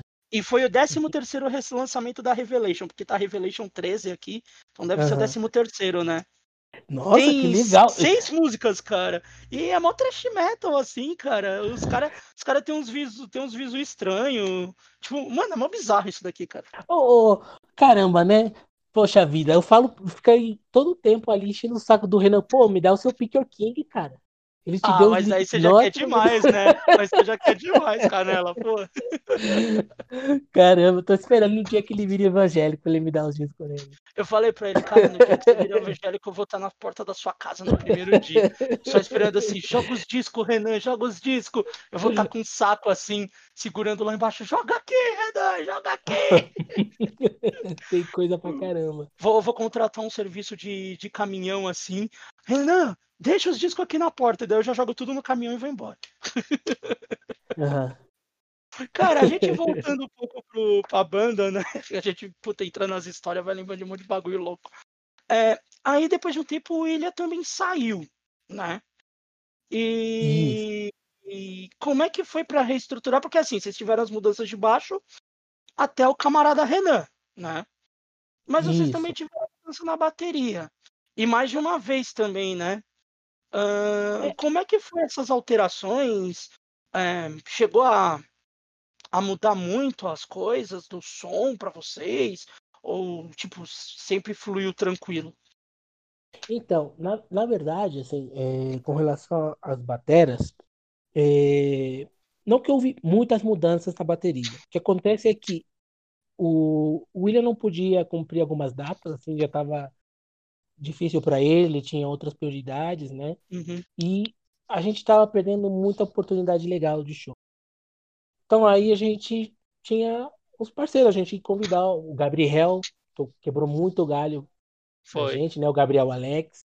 Então ele ensaiava com a gente e a gente ia tocar. Mas assim, o William na banda, né? O, o Contra, que também chegou a tocar com a gente, né? Quebrava o galho nas baquetas, mas assim, no geral, o, Ga- o Gabriel Alex foi o que mais quebrou galho pra gente, assim, nesse período. O Chopô, algumas vezes, assim, poucas, um, um ou dois shows tocou. Uhum. E aí, aí bem, e aí nesse processo de que já realmente não tinha mais condições do, do, do William seguir no- com a banda, né? Então aí a gente, a gente, eu lembro que a gente ainda seguiu tocando aí algumas, alguns sons que a gente tinha Gabriel Alex, até a gente então conseguir o Roceiro, né? Que aí também ficou um bom tempo com a gente e também era assim, pau pra toda hora. Tocava onde precisasse. Vamos tocar? Bora. Vamos ensaiar? Vamos. E aí deu aquela é, aquele gás de novo pra banda, né? E aí ele, junto com o camarada Renan, também aí foi um período de instabilidade grande. Mas assim, no geral, a bateria também não sofreu muita mudança. Era mais isso mesmo. assim.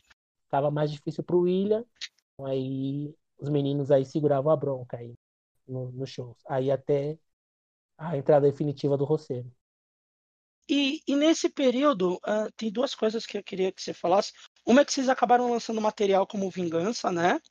E como é que foi isso? E uma outra foi que em alguns shows eu comecei a perceber que vocês estavam tocando menos músicas da fase do Shitwitch e mais fazendo músicas como Vingança 83. Uh, como é que foi essa mudança de tipo é, um pouco daquele daquelas músicas mais antigas vocês diminuírem? Lógico, vocês tinham que inserir músicas novas daquela fase uhum. do Vingança. Mas como é que foi essa transição e a gravação do material como Vingança? Ah, vamos lá. É, o que, que, acontece? Né? Assim, a gente. É, aí desse período em que a gente lançou a demo, a gente, sei lá, cara, é muito criativo. A gente não parava assim de escrever, né, de escrever letra.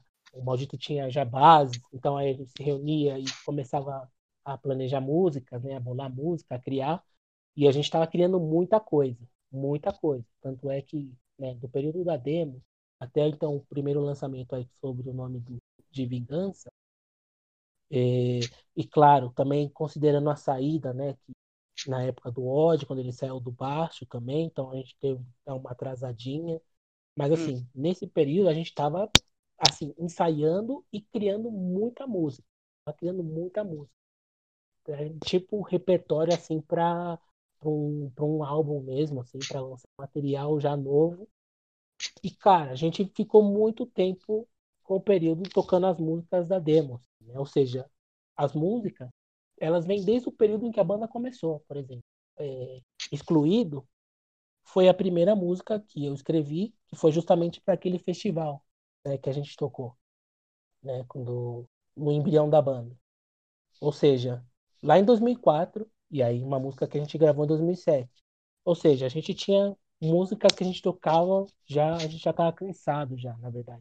Sim. Eu adoro essas músicas. Mas a gente tava precisando já fazer algo novo. E aí a gente tava muito empolgado com as coisas novas que a gente tava fazendo. Legal. E a gente tava evoluindo como banda. E aí a gente a gente deu uma uma pausa. Olha, não vamos mais tocar essa fase. Tipo, não agora. Não que a gente nunca mais ia tocar, mas a gente vamos fazer repertório novo e vamos tocar música nova. E porque a gente também estava criando muita música. E aí, né, o, o primeiro material então que a gente lançou, já chamando Vingança 83, foi o Zine Split. Sim. Que a gente lançou em 2013, que aí também foi lançado aí pelo, pelo coletivo, né, pela gravadora, pela distro, né, do coletivo. E aí a gente lançou o material com foi Vingança 83, Ruído Negativo e Motim. Sim. Né? E aí esse foi. E assim, e assim, a gente lançou, mas foram quatro músicas nesses Split. Mas a gente tinha mais material, tinha mais música. Que a gente posteriormente ia lançar, e aí subsequente acabou indo parar no, no EPzinho que a gente lançou no Bandcamp hum. direto. Certo. Aí, Canela, a gente vai chegar agora num outro ponto, né? Que vocês tocaram, vocês tiveram uma formação ali depois que ficou mais permanente e tem a uhum. sua mudança, né? Tem a sua saída do Brasil para o México. Uh, primeira pergunta sobre isso, eu acho que a, uhum. seria mais óbvia. Por que, que você foi para o México? Uf, Vamos lá, vamos só contextualizar um pouquinho aí da questão Sim. da vingança, né? Que foi assim, é, a gente, bem, continuou tocando, né? A gente é, tava, começou um projeto aí já de gravar material, a gente ainda gravou algumas músicas para coletâneas e uhum. tudo, mas aí houve um período, de novo, de estagnação, a gente já estava com problemas com o espaço, né? A gente já não estava com uhum. espaço, é, coletivo, ou seja, muitas pessoas também já estavam começando a surgir as divergências, coletivo estava meio se desmanchando e aí culminando a gente aí com a saída do nosso batera, né? O uhum. saiu da banda, né? Foi se dedicar Sim. a outras coisas Então aí a gente ainda tentou levar esse período a banda buscando baterista. A Sim. que chegou a cantar no Motim, a gente Uhum. convidou ela para tocar na banda, né, como baterista. A gente chegou a fazer ensaios e tudo, mas a gente estava se preparando para tocar um show, desanimou e saiu da banda. Então aí deu aquela baixada de novo de adrenalina, né? Sim. Então a gente teve um período de estagnação, né? Não, não tava encontrando alguém para tocar, não tava conseguindo show também, então tava difícil. Nessa época, eu me lembro, seis, eu, eu quebrei o, o tornozelo jogando futebol, então eu fiquei aí de molho na minha casa por seis meses. E, e bem, e aí tomei calote do meu chefe, eu trabalhei numa empresa por oito anos, tomei Caraca. calote, ou seja, oito anos assim, sabe, não ver nada daquilo que eu trabalhei. Não, Então foi difícil. O panorama político e econômico do Brasil já estava mudando também, Sim. Né? E aí, bem, para resumir, tá? Não, fazer muito longa a história, eu conheci a minha atual esposa e ela tentou também, passou um período mais ou menos de seis meses aqui comigo no Brasil, mas ela com em condição de estrangeira, ou seja, teria Sim. um período só de seis meses e teria que renovar e pagar, e isso é caro. Como estrangeira, ela não tem condições de trabalhar no país, o que também dificultava. Ela passou um tempo morando com a minha família, né? É, eu buscando trabalho, nesses seis meses eu não conseguia trabalho, assim, tava, tava complicado realmente a situação, no país já estava ficando difícil, né? Já já estava Sim. complicada. E aí ela me sugeriu, por que que não vai pro México? Eu falei, poxa, eu não tenho nada a perder, né? Sim. Bora, né? Assim, achei achei válida a ideia. E aí a gente decidiu ir morar no México. Meio louco, porque com duas semanas antes da viagem, rolou um Hum. terremoto aqui na cidade do México. Caraca. E isso, né, deixou aquele, aquela, aquela tensão no ar, né, aquela preocupação enorme, porque eu via pela televisão, a minha esposa preocupada, né, com os familiares dela. No final das contas, tudo bem com a família dela, mas assim, me deu aquele impacto, cara, meu, não- nunca passei por isso. Deve ser Ah. tenso, né? E eu senti isso quando cheguei no México. Né? Eu senti a galera traumatizada com a situação, né, pelo que havia passado. E mas foi isso, ou seja, as coisas estavam difíceis no Brasil, precisava de novos ares. Então aí Uhum. vim pra cá e as coisas foram se dando e tô aqui. Você tá há quanto tempo já aí, Canela? É, setembro, creio que já cumpriu três anos que eu tô morando aqui no México. Três anos vivendo aqui. É, já tenho o meu, meu visto, né? De Uhum. é, sou legal aqui, tenho meu, podemos dizer, meu green card morar aqui, né? Tal, assim, também muito difícil, muito, muita treta. Aí aprendendo aí, né, no, no decorrer aí da, da, da aventura, né? Eu chamo isso de aventura porque, assim, acho que é história para outro podcast, Ferraz. Mas, assim, foi difícil, mas agora, sim, já já assentado, assim, já feliz, Já assim, situado, já bem, né? situado. Uhum. E aí, E, cara, eu queria te perguntar uma parada sobre cenário musical. Porque a gente tem aqui, né? Você vivia no cenário underground da música. E no Uhum. México, cara, você chegou a entrar em alguma coisa? assim? Banda eu acho que não, né? Mas coletivo, ou chegou a participar de, de eventos, de coisas assim? Você chegou a ter uma interação próxima do que você teve aqui ou não? Você ficou mais de espectador e foda-se, já era. Eu tô É. velho pra isso. não, foi, foi, foi, foram poucas essas ocasiões. Eu não tive muita oportunidade, assim, né? E, assim, sei que é, até pré-pandemia, assim, na cidade do México, uf, rola de tudo, cara. É muito louco.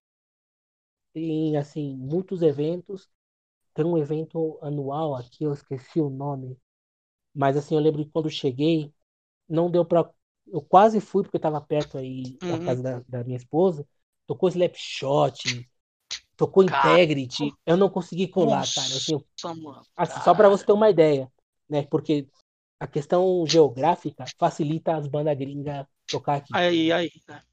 E, e, rola. Assim. E aí eu lembro que na edição do ano passado, acho que tocou Rato de Porão. Rato de Porão veio nesse mesmo festival que eu mencionei. Assim, rolam coisas muito legais. Assim. É, uhum. Eu, aqui, morando aqui, né, eu, eu, eu, tive pouco tempo na cidade do México, né? Então, Sim. logo eu fui para Tulum, que é um povoado no Caribe, aqui no sul do México. E assim, é uma cidade, é um povoado que vive do turismo. E, Sim. ou seja, as pessoas vão e vêm, né? Pessoas, uhum. É difícil muitas pessoas morarem lá. Os locais ficam que vivem lá, mas a movida cultural é, é zero, né? É, não existe. Então aí fiquei longe disso, né? Por, por, esse, por um tempo. Então assim não posso te dizer assim, nossa, vivi muita coisa. Conheci algumas coisas. É, eu conheci um coletivo antifascista é, de skinheads aqui da cidade do México. Fui num evento que eles organizaram, um evento de MMA muito legal, legal impressionante, cara. muito, muito, muito legal. É, mas assim, minhas experiências aqui foram foram escassas, assim, não consegui conhecer muita coisa, mas assim, do pouco que eu vejo, assim, né, é, do, do, do, que eu me interei, cara, rola muita coisa bacana. É assim, é uma cidade assim que, cara, que, que se quem tem banda e quer tocar, meu, aqui é um lugar muito legal. Massa, cara, que, que legal, cara. E uhum. agora a gente vai para umas duas histórias, uma que você até comentou que você queria contar e uma outra que quando eu começar a contar você vai me zoar até a alma. Mas Ai, a gente lá. vai ter que falar disso, a gente vai ter que falar disso. Vamos, é, bora, chego, vamos, vamos, falar. Vai chegar a vez da treta. Mas antes, que você me comentou que foi engraçado, que um amigo nosso em comum foi até aí. E vocês se trombaram. Uh, cara, eu, eu, vou até depois, quando terminar essa gravação, eu vou, eu vou, eu vou mandar um áudio pra ele, você ouvindo. Mas caralho, que, que, que caralhos d'água você foi trombar Tiagones no meio do México, velho? Cara, que evento surreal, Ferraz. Assim, cara, foi muito, muito, muito louco. Porque assim, estando lá, né, em Tulum, claro, uma cidade turística, vem gente de todo mundo. É, um, tive a oportunidade de conhecer muitos amigos da minha esposa que foram para lá, né? Foram conhecer, a conheciam e foram de visita. Mas assim, amigo meu do Brasil foi difícil. Minha irmã me foi, foi me visitar, né? No meu primeiro ano, ela foi lá me visitar. Só que assim, amigos, assim, a gente conhecia ainda não. E aí um belo dia eu vejo, né, tô nas redes sociais, eu vejo o Tiagão postando uma foto em Playa del Carmen, que é um povoado 45 minutos da onde eu vivo. Falei, cara, não pode ser, cara. Você tá aqui. Aí eu comecei a escrever, cara, vamos fazer um rolê aqui, vem pra cá, mano. Eu vou te levar pra uma parte de lugar, vamos fazer rolê, vamos fazer rolê. E aí foi um dia que eu consegui aí casar meu dia de descanso do trampo e meu encontrei com ele a gente combinou de ir Chichen Itza né que tem um sítio arqueológico animal uhum. e cara aí foi uma aventura muito legal porque foi muito divertido cara que eu tava dirigindo né eu tava lá com o carro e a gente passou uma aventura legal né? conheceram o sítio arqueológico né? deu, deu muita risada foi muito legal. E na volta a gente teve um caos, né? Porque hum. no, o rolê precisa ter um caos, né? Assim, Lógico. A gente na volta, vamos lá, né? Eu cegueta, a gente passa por uma blitz, né? Ah, beleza. Parei, tranquilo, seguimos. Mas eu me liguei que 100 metros pra frente tinha outra. E eu passei direto, cara. Pra quê, né? O cara manda eu parar o carro. Falei, puta merda. E assim, a, a polícia lá, nessa região, nesse estado, uhum. é muito conhecida pela corrupção. Porque, claro, uh, turista, dólares, sim. a gente vai aproveitar a oportunidade para tirar dinheiro desses gringos trouxas. Então, cara, foi muito louco, porque a gente tomou um chá de canseira, os meninos preocupados em pegar a última van para eles uhum. voltarem pro hotel deles, né? Que é uma viagem Sim. de 45 minutos. E as últimas vão sair às 11 da noite. E a gente desesperado, puta, não vai dar tempo. E os caras, assim, revistaram tudo, Ferrari. Perguntavam tudo. Queriam achar uma brecha para ferrar pra com a gente. Pra poder ferrar. É. E, cara, eu falei, meu, que desespero, né? E agora a gente vai fazer? A gente vai voltar para casa, os meninos sendo revistados. Daí os caras perguntavam qualquer coisa, assim. estavam querendo achar um pretexto para arrancar dinheiro, mas no final deu tudo certo, liberaram a gente, e aí deixei os meninos aí para pegar a van, eles voltaram, mas assim, foi um dia muito legal, foi muito, muito, muito legal. Você tá convidado, hein? Quando você puder, pode vir Opa, pra cá. pode deixar aqui que eu vou sim. Só para situar a galera, o Thiago, o Thiago que nós estamos falando, o Thiago Anis, guitarrista da Wiseman, ele gravou com a gente o episódio de vocalistas. Então ele já participou desse Exato. podcast aqui também. E, e me levou um E- CDzinho lá, me levou um CD do Wiseman. Obrigado, Ah. Thiagone. Um abraço pra você. me presenteou fez- ainda. Não fez o mínimo que obrigação dele, esse jovem roqueiro aí, cheio do dinheiro, esse cara rico aí. É, trabalha com computador aí, essas É, coisas. TI é gente milionário, só tem milionário no TI. Só gente rica, só. Nata da nata. É, o cara, o cara, o, o cara mora numa área nobre do centro de São Paulo, vai mexendo. Pois é, o cara foi pra Tulum, não é todo mundo que vai pra Tulum, né? Né? Porra, Paraí, no Caribe, próximo ao Caribe, quem vai pra próximo pro Caribe? O máximo que nós vamos aqui é pra Praia Grande, bicho, pra ver os É. cocô boiando. Guarujá. A água azul turquesa, o cenote. Não, o cara, é- o cara tem dinheiro mesmo, o cara tem É só, bala. pra, é só pra roqueiro rico, o Thiago Gomes. Canela, agora a gente tem um grande momento, que é o momento que eu tenho que mandar você tomar no seu pu. Por quê? Manda. Você Manda. sujou a minha cozinha. Você destruiu a lata de biscoito da minha casa. Você é um cretino. Eu tenho que muito contar essa história, porque essa história virou um- uma memória enorme. Essa história é muito boa. Essa história é muito boa. Vamos lá. Ah, eu tenho que contar essa história porque quem fez fui eu, né, na verdade. né? Há uns bons anos atrás, eu ainda tocava como som, Canela tinha o Cheat Reach e tal, e tava chegando perto do meu aniversário. E eu tinha ido viajar para Pernambuco. Minha mãe foi comigo também e tal. A gente ficou na casa de umas amigas dela, depois fiquei na casa de um, um camarada aí que eu conhecia e tal. E nessa história toda, eu resolvi que eu ia voltar um dia antes do meu aniversário, e no meu aniversário eu ia fazer um som no meu quintal. Então ia ter um show no quintal da minha casa. né? O quintal da minha casa tinha uma parte coberta e uma parte descoberta. Na parte coberta cabia um carro, tipo um sedã só. E na parte descoberta era quase o mesmo tamanho. Só que na parte coberta, né, ah, tinha a máquina de lavar, tinha o tanque, tinha uma planta da minha mãe e tal Aham. que como a gente foi viajar e não ia ficar ninguém em casa, a gente transformou o banheiro numa estufa, né? As plantas. Então quem entrava no banheiro tinha um matagal dentro do meu Tava na banheiro, floresta lá. uma floresta, e tava úmido, porque a gente molhou aquilo pra um caralho, botamos garrafa, botamos um monte de treco louco, fechamos as portas, janela, vedamos, então virou uma estufa real, porque a gente ia ficar mais de uma semana fora de casa. E ficou uma estufa. Beleza. Aí eu cheguei em casa, tudo, falei, porra, vou armar um show tal. Aí a Baju fez o flyer, que era eu pulando numa cama elástica, é, de criança. Aí aniversário do Ferraz.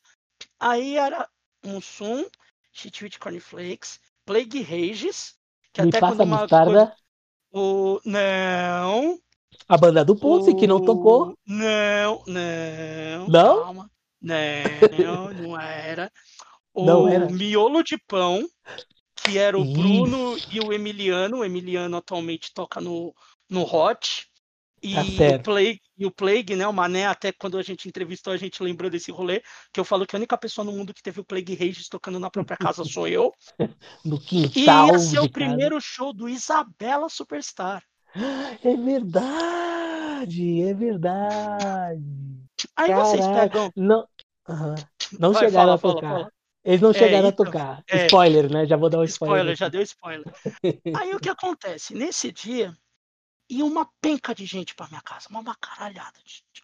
Aí eu lembro que eu botei, ó, botei uns, uns DVD de som, uns bagulho de som na TV e pá, pra deixar música, pra molecada ficar do lado de fora. Fechei os quartos, porque, pô, eu não queria que ficar andando nos quartos da minha mãe, no meu quarto, porque a minha casa era um corredorzão, né? Então era cozinha, tinha o banheiro, sala e os quartos. E eu falei, não, eu vou meter o sofazão aqui pra ninguém ir lá pra lá. Que eles, o- esse sofá eu tenho até hoje. É. Até e beleza. Beleza. Aí eu falei pra galera, pô, que horas? Ah, sei lá, meio-dia, uma hora, uma hora eu trombo todo mundo no metrô. Aí eu fui, busquei todo mundo no metrô, voltei. Aí tem uma história que teve uma galera que ficou com cagaço no metrô, porque no mesmo dia eu acho que ia ter um Medball, o Agnostic Front, eu não sei o que, que ia ter no hangar. E trombaram ah, uns careca. Tinha uns careca na estação, né? Que os caras se reúnem é, pro show. Exato. Eu não lembro com quem que foi. Mas eu sei que teve uma galera que ficou meio cagaço, assim, porque trombou uns dois, três careca os caras com medo e tal, mas normal, a gente também.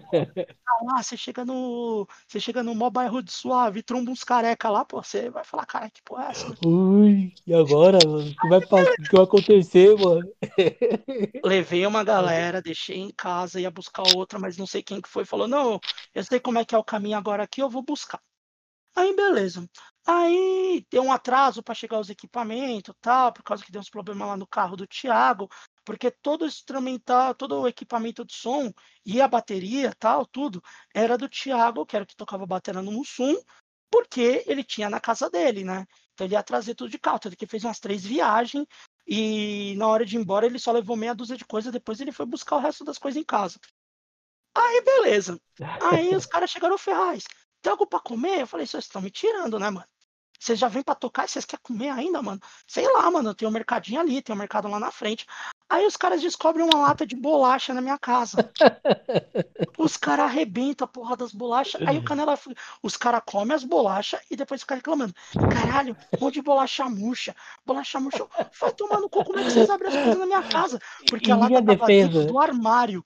A lata tava dentro do armário fechado. Os caras abriram o armário da minha casa, pegaram a lata, comeram as bolachas e ainda reclamaram. Oh, oh, oh, em minha defesa, não fui eu que abri a lata, tá? Eu sou muito educado. Estava sentado na, no, na sala, eu estava olhando sua coleção de CDs, assim, com o maior cuidado, tá? Mas aí tem uma menina chamada Juliana Baju. Essa sim. Foi ela? O Tasmania. Foi, eu tenho certeza que foi ela. Que né? Que, oh, vamos ver isso aqui. Aí ela tava, tava de Dora, Dora exploradora na sua casa tipo, meu, procurando as coisas assim. Sinceramente, eu não sabia disso. Aí, e aí foi ela que trouxe as bolachas. E aí me deu bolacha. Ah, mano, você tá de brincadeira, né? Aí eu descontei em você, né? Porra, mano, chama nós pra tocar, né? E, e dá bolacha murcha pra banda, cara, que tá de, tá de brincadeira, o serviço tá feio. Aquela lata não tava casa, em cima de nada, ela tava dentro do, do armário da cozinha, cara. Tava guardada aquela lata. Aí, Tava guardada nada... há, uns, há uns dois séculos, né? Não sei, Canela, eu vou saber, bicho. Não, tinha bolacha nova lá dentro. Comer as bolachas novas. Porque eu lembro que eu tinha comprado uma traquinas, não fazia duas semanas, eu tinha deixado lá quando eu vi traquinas mais. Fiquei puto depois. Eu xinguei tanto vocês e assim, o pior. Aí vocês resolvem, uma galera foi lá e comprou um monte de pão. Isso, ah. A minha cozinha parecia uma padaria. Tinha tanta casca de pão no chão. Eu falei, seus filhos de umas puta. Tanto que vocês foram embora, eu fiquei varrendo a cozinha. Nossa, e, eu, cada, e a cada varrida eu xingava um de vocês. Juro. Tipo, lá... Passou o tornado e foi embora e deixou Nossa. lá, né? lá. Mas assim, foi muito legal. Quem começou foi a gente. Aí tocou vocês. Ou não, quem começou é. foi vocês. Quem começou é, foi gente... vocês. É. Aí eu lembro que tinha um vizinho meu que tinha uma casa que tinha uma janela em cima e os molequinhos ficavam assistindo e, e berrando. Exato, gente... a molecada é... pulando lá na janela. Foi. E era um domingo e, claro, à tarde. Uh, e a galera assim, olhando, né? Começou a, a juntar gente assim nas janelas, assim, para ver o que estava acontecendo. A galera tava era. assustada. A galera tava assustada. Eu falei, hum, isso não vai terminar bem, isso não vai terminar bem. Né? Aí tranquilo, aí vai... o, o Titio tocou, o Mussum tocou. Aí o Plague tava pra tocar, chegou uma vizinha, não era a minha de frente, que a de frente era mó gente boa. E a da esquina também era mó legal, tanto que elas nem reclamaram. Era uma acima, que era uma velha chata, ela chegou pra um dos meninos do miolo de pão e falou assim: pede pra eles baixarem o volume da bateria. Aí eu olhei assim, eu comecei a rir. Falei, vocês me... ela tá me tirando. Ela tá mentindo. Eu falei, toca pau nessa porra. Só que ela falou isso antes do Plague tocar. porra, o play uh, tocando. Uma baita barulheira. Não tem, não tem, como, não tem como abaixar o volume da bateria do cara. Né? Mas nunca, mas nunca. E, não, todo mundo sentando o rego. Aí o miolo de pão tocou, tal. Era umas 5, 5, 6 horas da tarde, tava começando a escurecer. Aí já tava, já tava meio que escuro já. Mas a gente falou, mano, a gente só vai tocar o miolo e mais uma banda, acabou. Antes das oito acabou, já era. A galera vai ver fantástico aí suave. o Emiliano bateu o último prato na bateria, eu tava dentro. Pá. Quando eu vi assim, eu vi a luz vermelha do giroflex numa janelinha que tinha ali no quintal. Tinha a parte coberta, tinha um vitrozinho. Aí eu vi um giroflex vermelho. Eu falei, ih, parou aqui. É e os meninos do Isabela estavam se preparando para começar a tocar, não era algo assim? É, é tava... os caras já ia ser o próximo, porque o miolo de pão tinha acabado mesmo o som. Uhum. Aí chegou o polícia tal, perguntou quem que é tal. Eu falei, oh, pois não. Você que é o responsável? Sou, sou o responsável. Não, quem que é o responsável da casa? Não sou eu, eu sou o dono da casa. Tal. Ah, então é que vieram reclamar do barulho, não sei o que. Eu falei, ó, oh, é o seguinte, vou contar agora o que eu falei pro polícia, né? Falei, então, é... É meu aniversário hoje. Se quiser, eu te mostro meu documento. Aí ele, não, não, não precisa, não precisa, imagina, não. Então é meu aniversário hoje, eu resolvi fazer uma festa. Eu tenho banda, toco em banda e tenho os meus amigos com banda e a gente tá tocando aqui. A gente começou umas 4 horas da tarde, ainda acabou uma agora, tocar mais uma e pronto. Aí ele falou, pô, uhum. cara, é, é que falaram que tava uma som alto. Eu falei, é, é aquela, né? E a vizinha ali do lado olhando lá que falou da bateria alta, que foi ela que chamou, né? uhum. né? Falei, não, então, tem coisa que dá pra gente baixar, mas, pô, eu não vou pedir pra você. Como é que eu vou baixar o volume de uma bateria? Daí até a polícia começou a rir, né? Aí ele falou assim, cara, então, por mim, você podia tacar o foda-se. Ele falou bem assim, por mim, você podia tacar o foda-se sem tá barulho dessa, dessa desgraça aí. Você podia arrebentar, cara. Só que o problema é que assim, já fizeram a reclamação. Se a gente voltar e ter outra reclamação de novo, eu vou ter que levar você e a pessoa pra lá. Aí eu falei, ah, mano. delegacia. Eu, é, eu falei assim, ah, cara, na boa. Eu peço pra galera parar, porque eu não, eu não quero ir no meu aniversário pra delegacia. Ele falou, é, você vai ficar passando mó carão lá. não vale a pena, não vale a pena. Não é vale a Isabela pena, que vai tocar. Não, mas eu fiquei com mó dó, porque seria o primeiro show da Isabela. Foi sacanagem, foi sacanagem com os meninos. Foi muita sacanagem. Daí, mas o policial foi super de boa, assim. Eu achei que o cara ia ser mais estúpido. Pelo contrário, ele foi muito mais compreensível do que quase metade da minha vizinhança. Eu até falei para ele, pô, é sacanagem. Ele, por quê? Porque tem uma casa aqui em cima que os caras fazem barulho até 3, 4 horas da manhã durante a semana. E, e a gente reclama, e eu já reclamei e não aconteceu nada. Ele, sério, sério? É aqui na casa aqui de cima. Eu ouço o cara cantando lá dentro. Os caras têm um karaokê lá, eu ouço o cara cantando e, eu, e o meu quarto é o da ponta. Ele olhou é foda, né, eu... cara? Eu, é complicado, aí, entendeu? Eu falei assim, se fosse de noite, tipo, 10 horas da noite, eu te entendo, mas, pô, 10 horas da tarde. E, e, justamente isso, né? Ter todo esse cuidado justamente de né, respeitar o horário, né? De barulho e tudo. Sim. E assim, de tarde, né, cara? Sei lá, 4, 5, 6 da tarde, os caras vão lá e, e tesouram o som. Assim, eu achei. Foi absurdo, cara. No final das contas foi. Foi, foi um dia muito legal, mas claro, né? Os caras tiveram que, né? Os vizinhos tiveram que cagar o som, né? É, teve, né? Porque... teve uma vizinha lá que cagou o som, mas tudo bem, ela não é mais minha vizinha, não sou mais vizinho dela, então tá tranquilo. Você já não tá mais lá, né? Já não tô mais lá bom. faz tempo. Mas foi eles muito não te legal.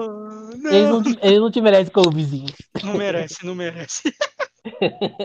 é, e, e, é bom que você me contou isso, porque, ó, eu vou deixar isso registrado, futuramente eu pretendo chamar a Baju pra gravar também, e vai ser acerto de contas. Ah, agora ser a hora da verdade.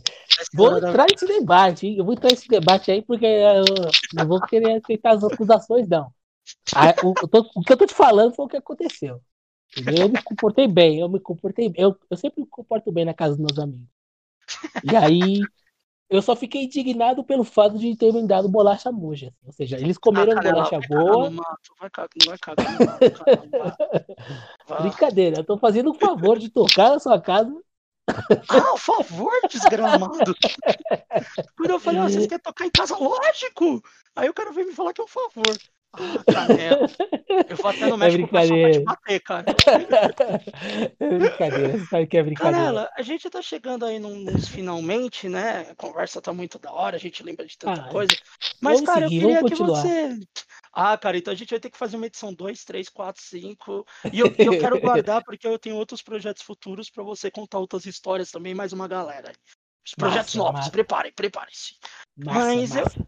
Cara, eu queria que você, como eu peço para todos, né? Uh, indicar alguma coisa pra galera ouvir, ou que você esteja ouvindo, ou sei lá, que você esteja lendo, qualquer coisa que, que você gostaria de indicar aí pra galera, pode ser de som, pode ser de leitura, pode ser de jogo, pode ser, sei lá, de uh, terra plana, é de qualquer bosta aí, sei lá. Lugares turísticos para conhecer. Lugares turísticos. Mentira, Terra plana a gente não acredita que existe. Tá? Ai, ufa. O único, não aguento mais. O único, o único que acredita é o Bolsonaro. O. Imbecil aí. Como é que é o nome do cara que agora aparece na internet, mano? Que o cara é muito idiota, mas o cara acredita em Terra plana. O Xandão. Você já ouviu falar desse cara? Quem é esse personagem? Eu vou te mandar depois do vídeo. O cara se diz o Super Xandão. É um maluco que só tem músculo, fica jogando joguinho e fala que ele é terraplanista e que ele vai salvar o universo dos demônios. O cara Nossa fala isso. É, é pra rir, é pra rir, é pra rir. A situação tá feia mesmo no Brasil. Ainda bem que você cara, foi pro México, viu, Canela? Escapei, viu? Escapei. Mas conta aí, cara, indica alguma coisa pra galera aí, mano. Pode ser Ó, coisa nova, coisa antiga. Fica a teu critério. Uhum. Vamos lá. Eu não tô lendo muito ultimamente. Às vezes não tô lendo nada. Faz um bom tempo que eu não tô lendo, cara. Mas assim, tem um livro que eu acho sensacional para indicar. Se chama História dos Vencidos. O autor se chama Zian Ziegler. E eu lembro, assim, porque eu ganhei de presente do Maldito. Né? Uhum. E ele iniciou uma tradição, porque assim, ele leu esse livro, ele gostou muito. E aí, andando pelas sebos da vida, quando sempre que ele encontrava esse livro, ou ele encontrava naqueles, naquelas maquininhas do metrô de livros, uhum. ele comprava e dava de presente para alguém, né? Então aí iniciou-se essa tradição. E esse é um Sim. livro muito legal. É um livro muito, muito bom, excelente a leitura. Eu recomendo muito. Eu adoro reler esse livro, né? Eu li uma vez, li outra. E é uma, uma boa recomendação. Música, cara, é, eu agora entrei na febre do Spotify. Eu fui por muito, por muito tempo eu neguei o Spotify, né? Eu falei, não, eu tentei algumas vezes, eu detestava, mas no final das contas aqui, pandemia, tal, criei minha conta e cara, você não tem noção da caralhada de playlist que eu tô criando por dia. Eu, eu, eu, eu tenho playlist de pagode dos anos 90 a rock cristão, cara. Você acredita nisso? Acredito. É só para você, só para você ter uma ideia assim do, do, que eu assim tô buscando assim para, mano, passar o tempo e assim, cara, virou meu videogame, assim, eu fico criando playlist, cara. É muito louco isso. Você colocou o Piodi no rock cristão, Canela? Coloquei, coloquei, ah, claro. Ah, então tá sucesso. É, é, é, na verdade, foi mais por causa do Piodi e do Rodox. Apesar de terem bandas cristãs, eu gosto dessas bandas. Eu não vou negar. Ah, todo mundo me xinga porque eu gosto, eu gosto dos primeiros discos do Mortification que Mortification é death metal cristão, né? Uma galera me xinga que eu gosto dos dois primeiros discos. Camarada Renan me xinga, Kainan me xinga. Uma galera fica falando, cristão, seu cristão. Pô, os dois primeiros discos é bom, pô. Vou fazer o quê? Vou fazer o quê? Música, música é boa. Eu, eu também, é. eu, acho legal. Eu acho Tudo legal. bem, o cara, o cara não tá falando lá que o Satã está voltando à Terra. O cara fala que Jesus Cristo está salvando o universo. Mas ah. ok, cara, é só ele. Mas é, mas é, então, é assim, eu, eu, eu, eu falo isso porque, assim, é, isso das playlists, assim, tem, tem sido um passatempo interessante para mim, né? Uhum. E aí, eu criei um, assim, que é bem legal, que se chama Hardcore do Ayopok ao Chuí. Eu comecei a buscar as bandas de todos os estados. Tinha uma banda, pelo menos, de um estado do país. Uhum. Foi difícil montar, mas, assim, eu achei muito legal. Assim, foi uma, e, e as bandas aí que estão nessa, nessa playlist, que quem quiser, pode procurar. Hardcore do Ayapoca ao Chuí. Depois você aí me manda o link bandas... da playlist e eu coloco no, no, no texto. Mando, mando pra você sim. Mando. E isso tá. Mas a minha mãe fala alguma banda aí desse daí que você lembre que você colocou? Ui, caramba, eu vou ter que buscar aqui o, Ferraz. Ah, canela! Tô... Caramba, cara, que memória é essa? Eu tenho memória de, de, de, elefante, cara. Eu tô zoado aqui, mano. Eu tive que pesquisar os bagulhos da minha banda pra contar pra você aqui, pra você ver que eu tenho uma memória zoada. É foda. E eu, eu louco, assim, que eu gostava dessa entrevista é quando eu tava o maldito do meu lado, porque o maldito tem uma ótima memória. Então ele lembra Aham. tudo e eu, eu, eu vou no embalo, né? Porque se depender de mim, assim, pra puxar os negócios, seria embaçado, cara. Não, Mas mas eu assim, vou- Canela, me manda, me manda o link, eu coloco pro pessoal ouvir a playlist, deixa ela aberta, né, pro, pra galera ouvir. E daí eu coloco, é mais fácil, porque você vai ficar procurando aí até se Não, lembrar. não, vai demorar. Mas assim, pra uma recomendação de banda, eu vou recomendar uma banda de hardcore argentina chamada Trincheta. É uma banda Hum. Edge, tá num, nos meus playlists de bandas Edge do mundo todo. Sim. E aí, essa banda eu achei muito legal. Vale a pena. E claro, vou, vou, vou recomendar aqui, já sei, lembrei aqui. É, Comedores de Lixo. Amo essa banda. E eles estão no Spotify. Então aí tá minha recomendação aí. Que massa, cara. Eu vou recomendar uma banda muito rápido. Tem no YouTube, procure, Democrates. Procurem o Democrates. Que banda maravilhosa. O Democrates era maravilhoso. Era daquela fase do Fastcore Power Violence nos anos 2000. Ah, Aquela faixa. Tinha o Democrates, o Vingança, é, o Catálogo. Eu tenho, eu tenho um CD deles, ca- Ela tá, tá na casa da minha mãe, mas eu tenho um CD deles. É muito legal mesmo. É muito bom. Democrates. É Demon K. Daí depois Demon Kra. K-R-A. Krat T-Z-I-E. Tem a demo do sim. Democrates. É muito boa. Nossa, maravilhosa essa banda. Já que você Uhum. recomendou bandas do Brasil todo, eu recomendo o Democrates e o Cu Sujo também. Cu Sujo é maravilhoso, que é do Sul, que é grande core e tem split com a Gatocles. Então, todo mundo tem split com a Gatocles, na verdade, né? e, bicho, ah, Canela, você tá aí? Travou! Tem que travar, né, gente? Se não, se esse podcast maravilhoso, se se não trava, não é esse podcast. A gente tá travado por uns instantes.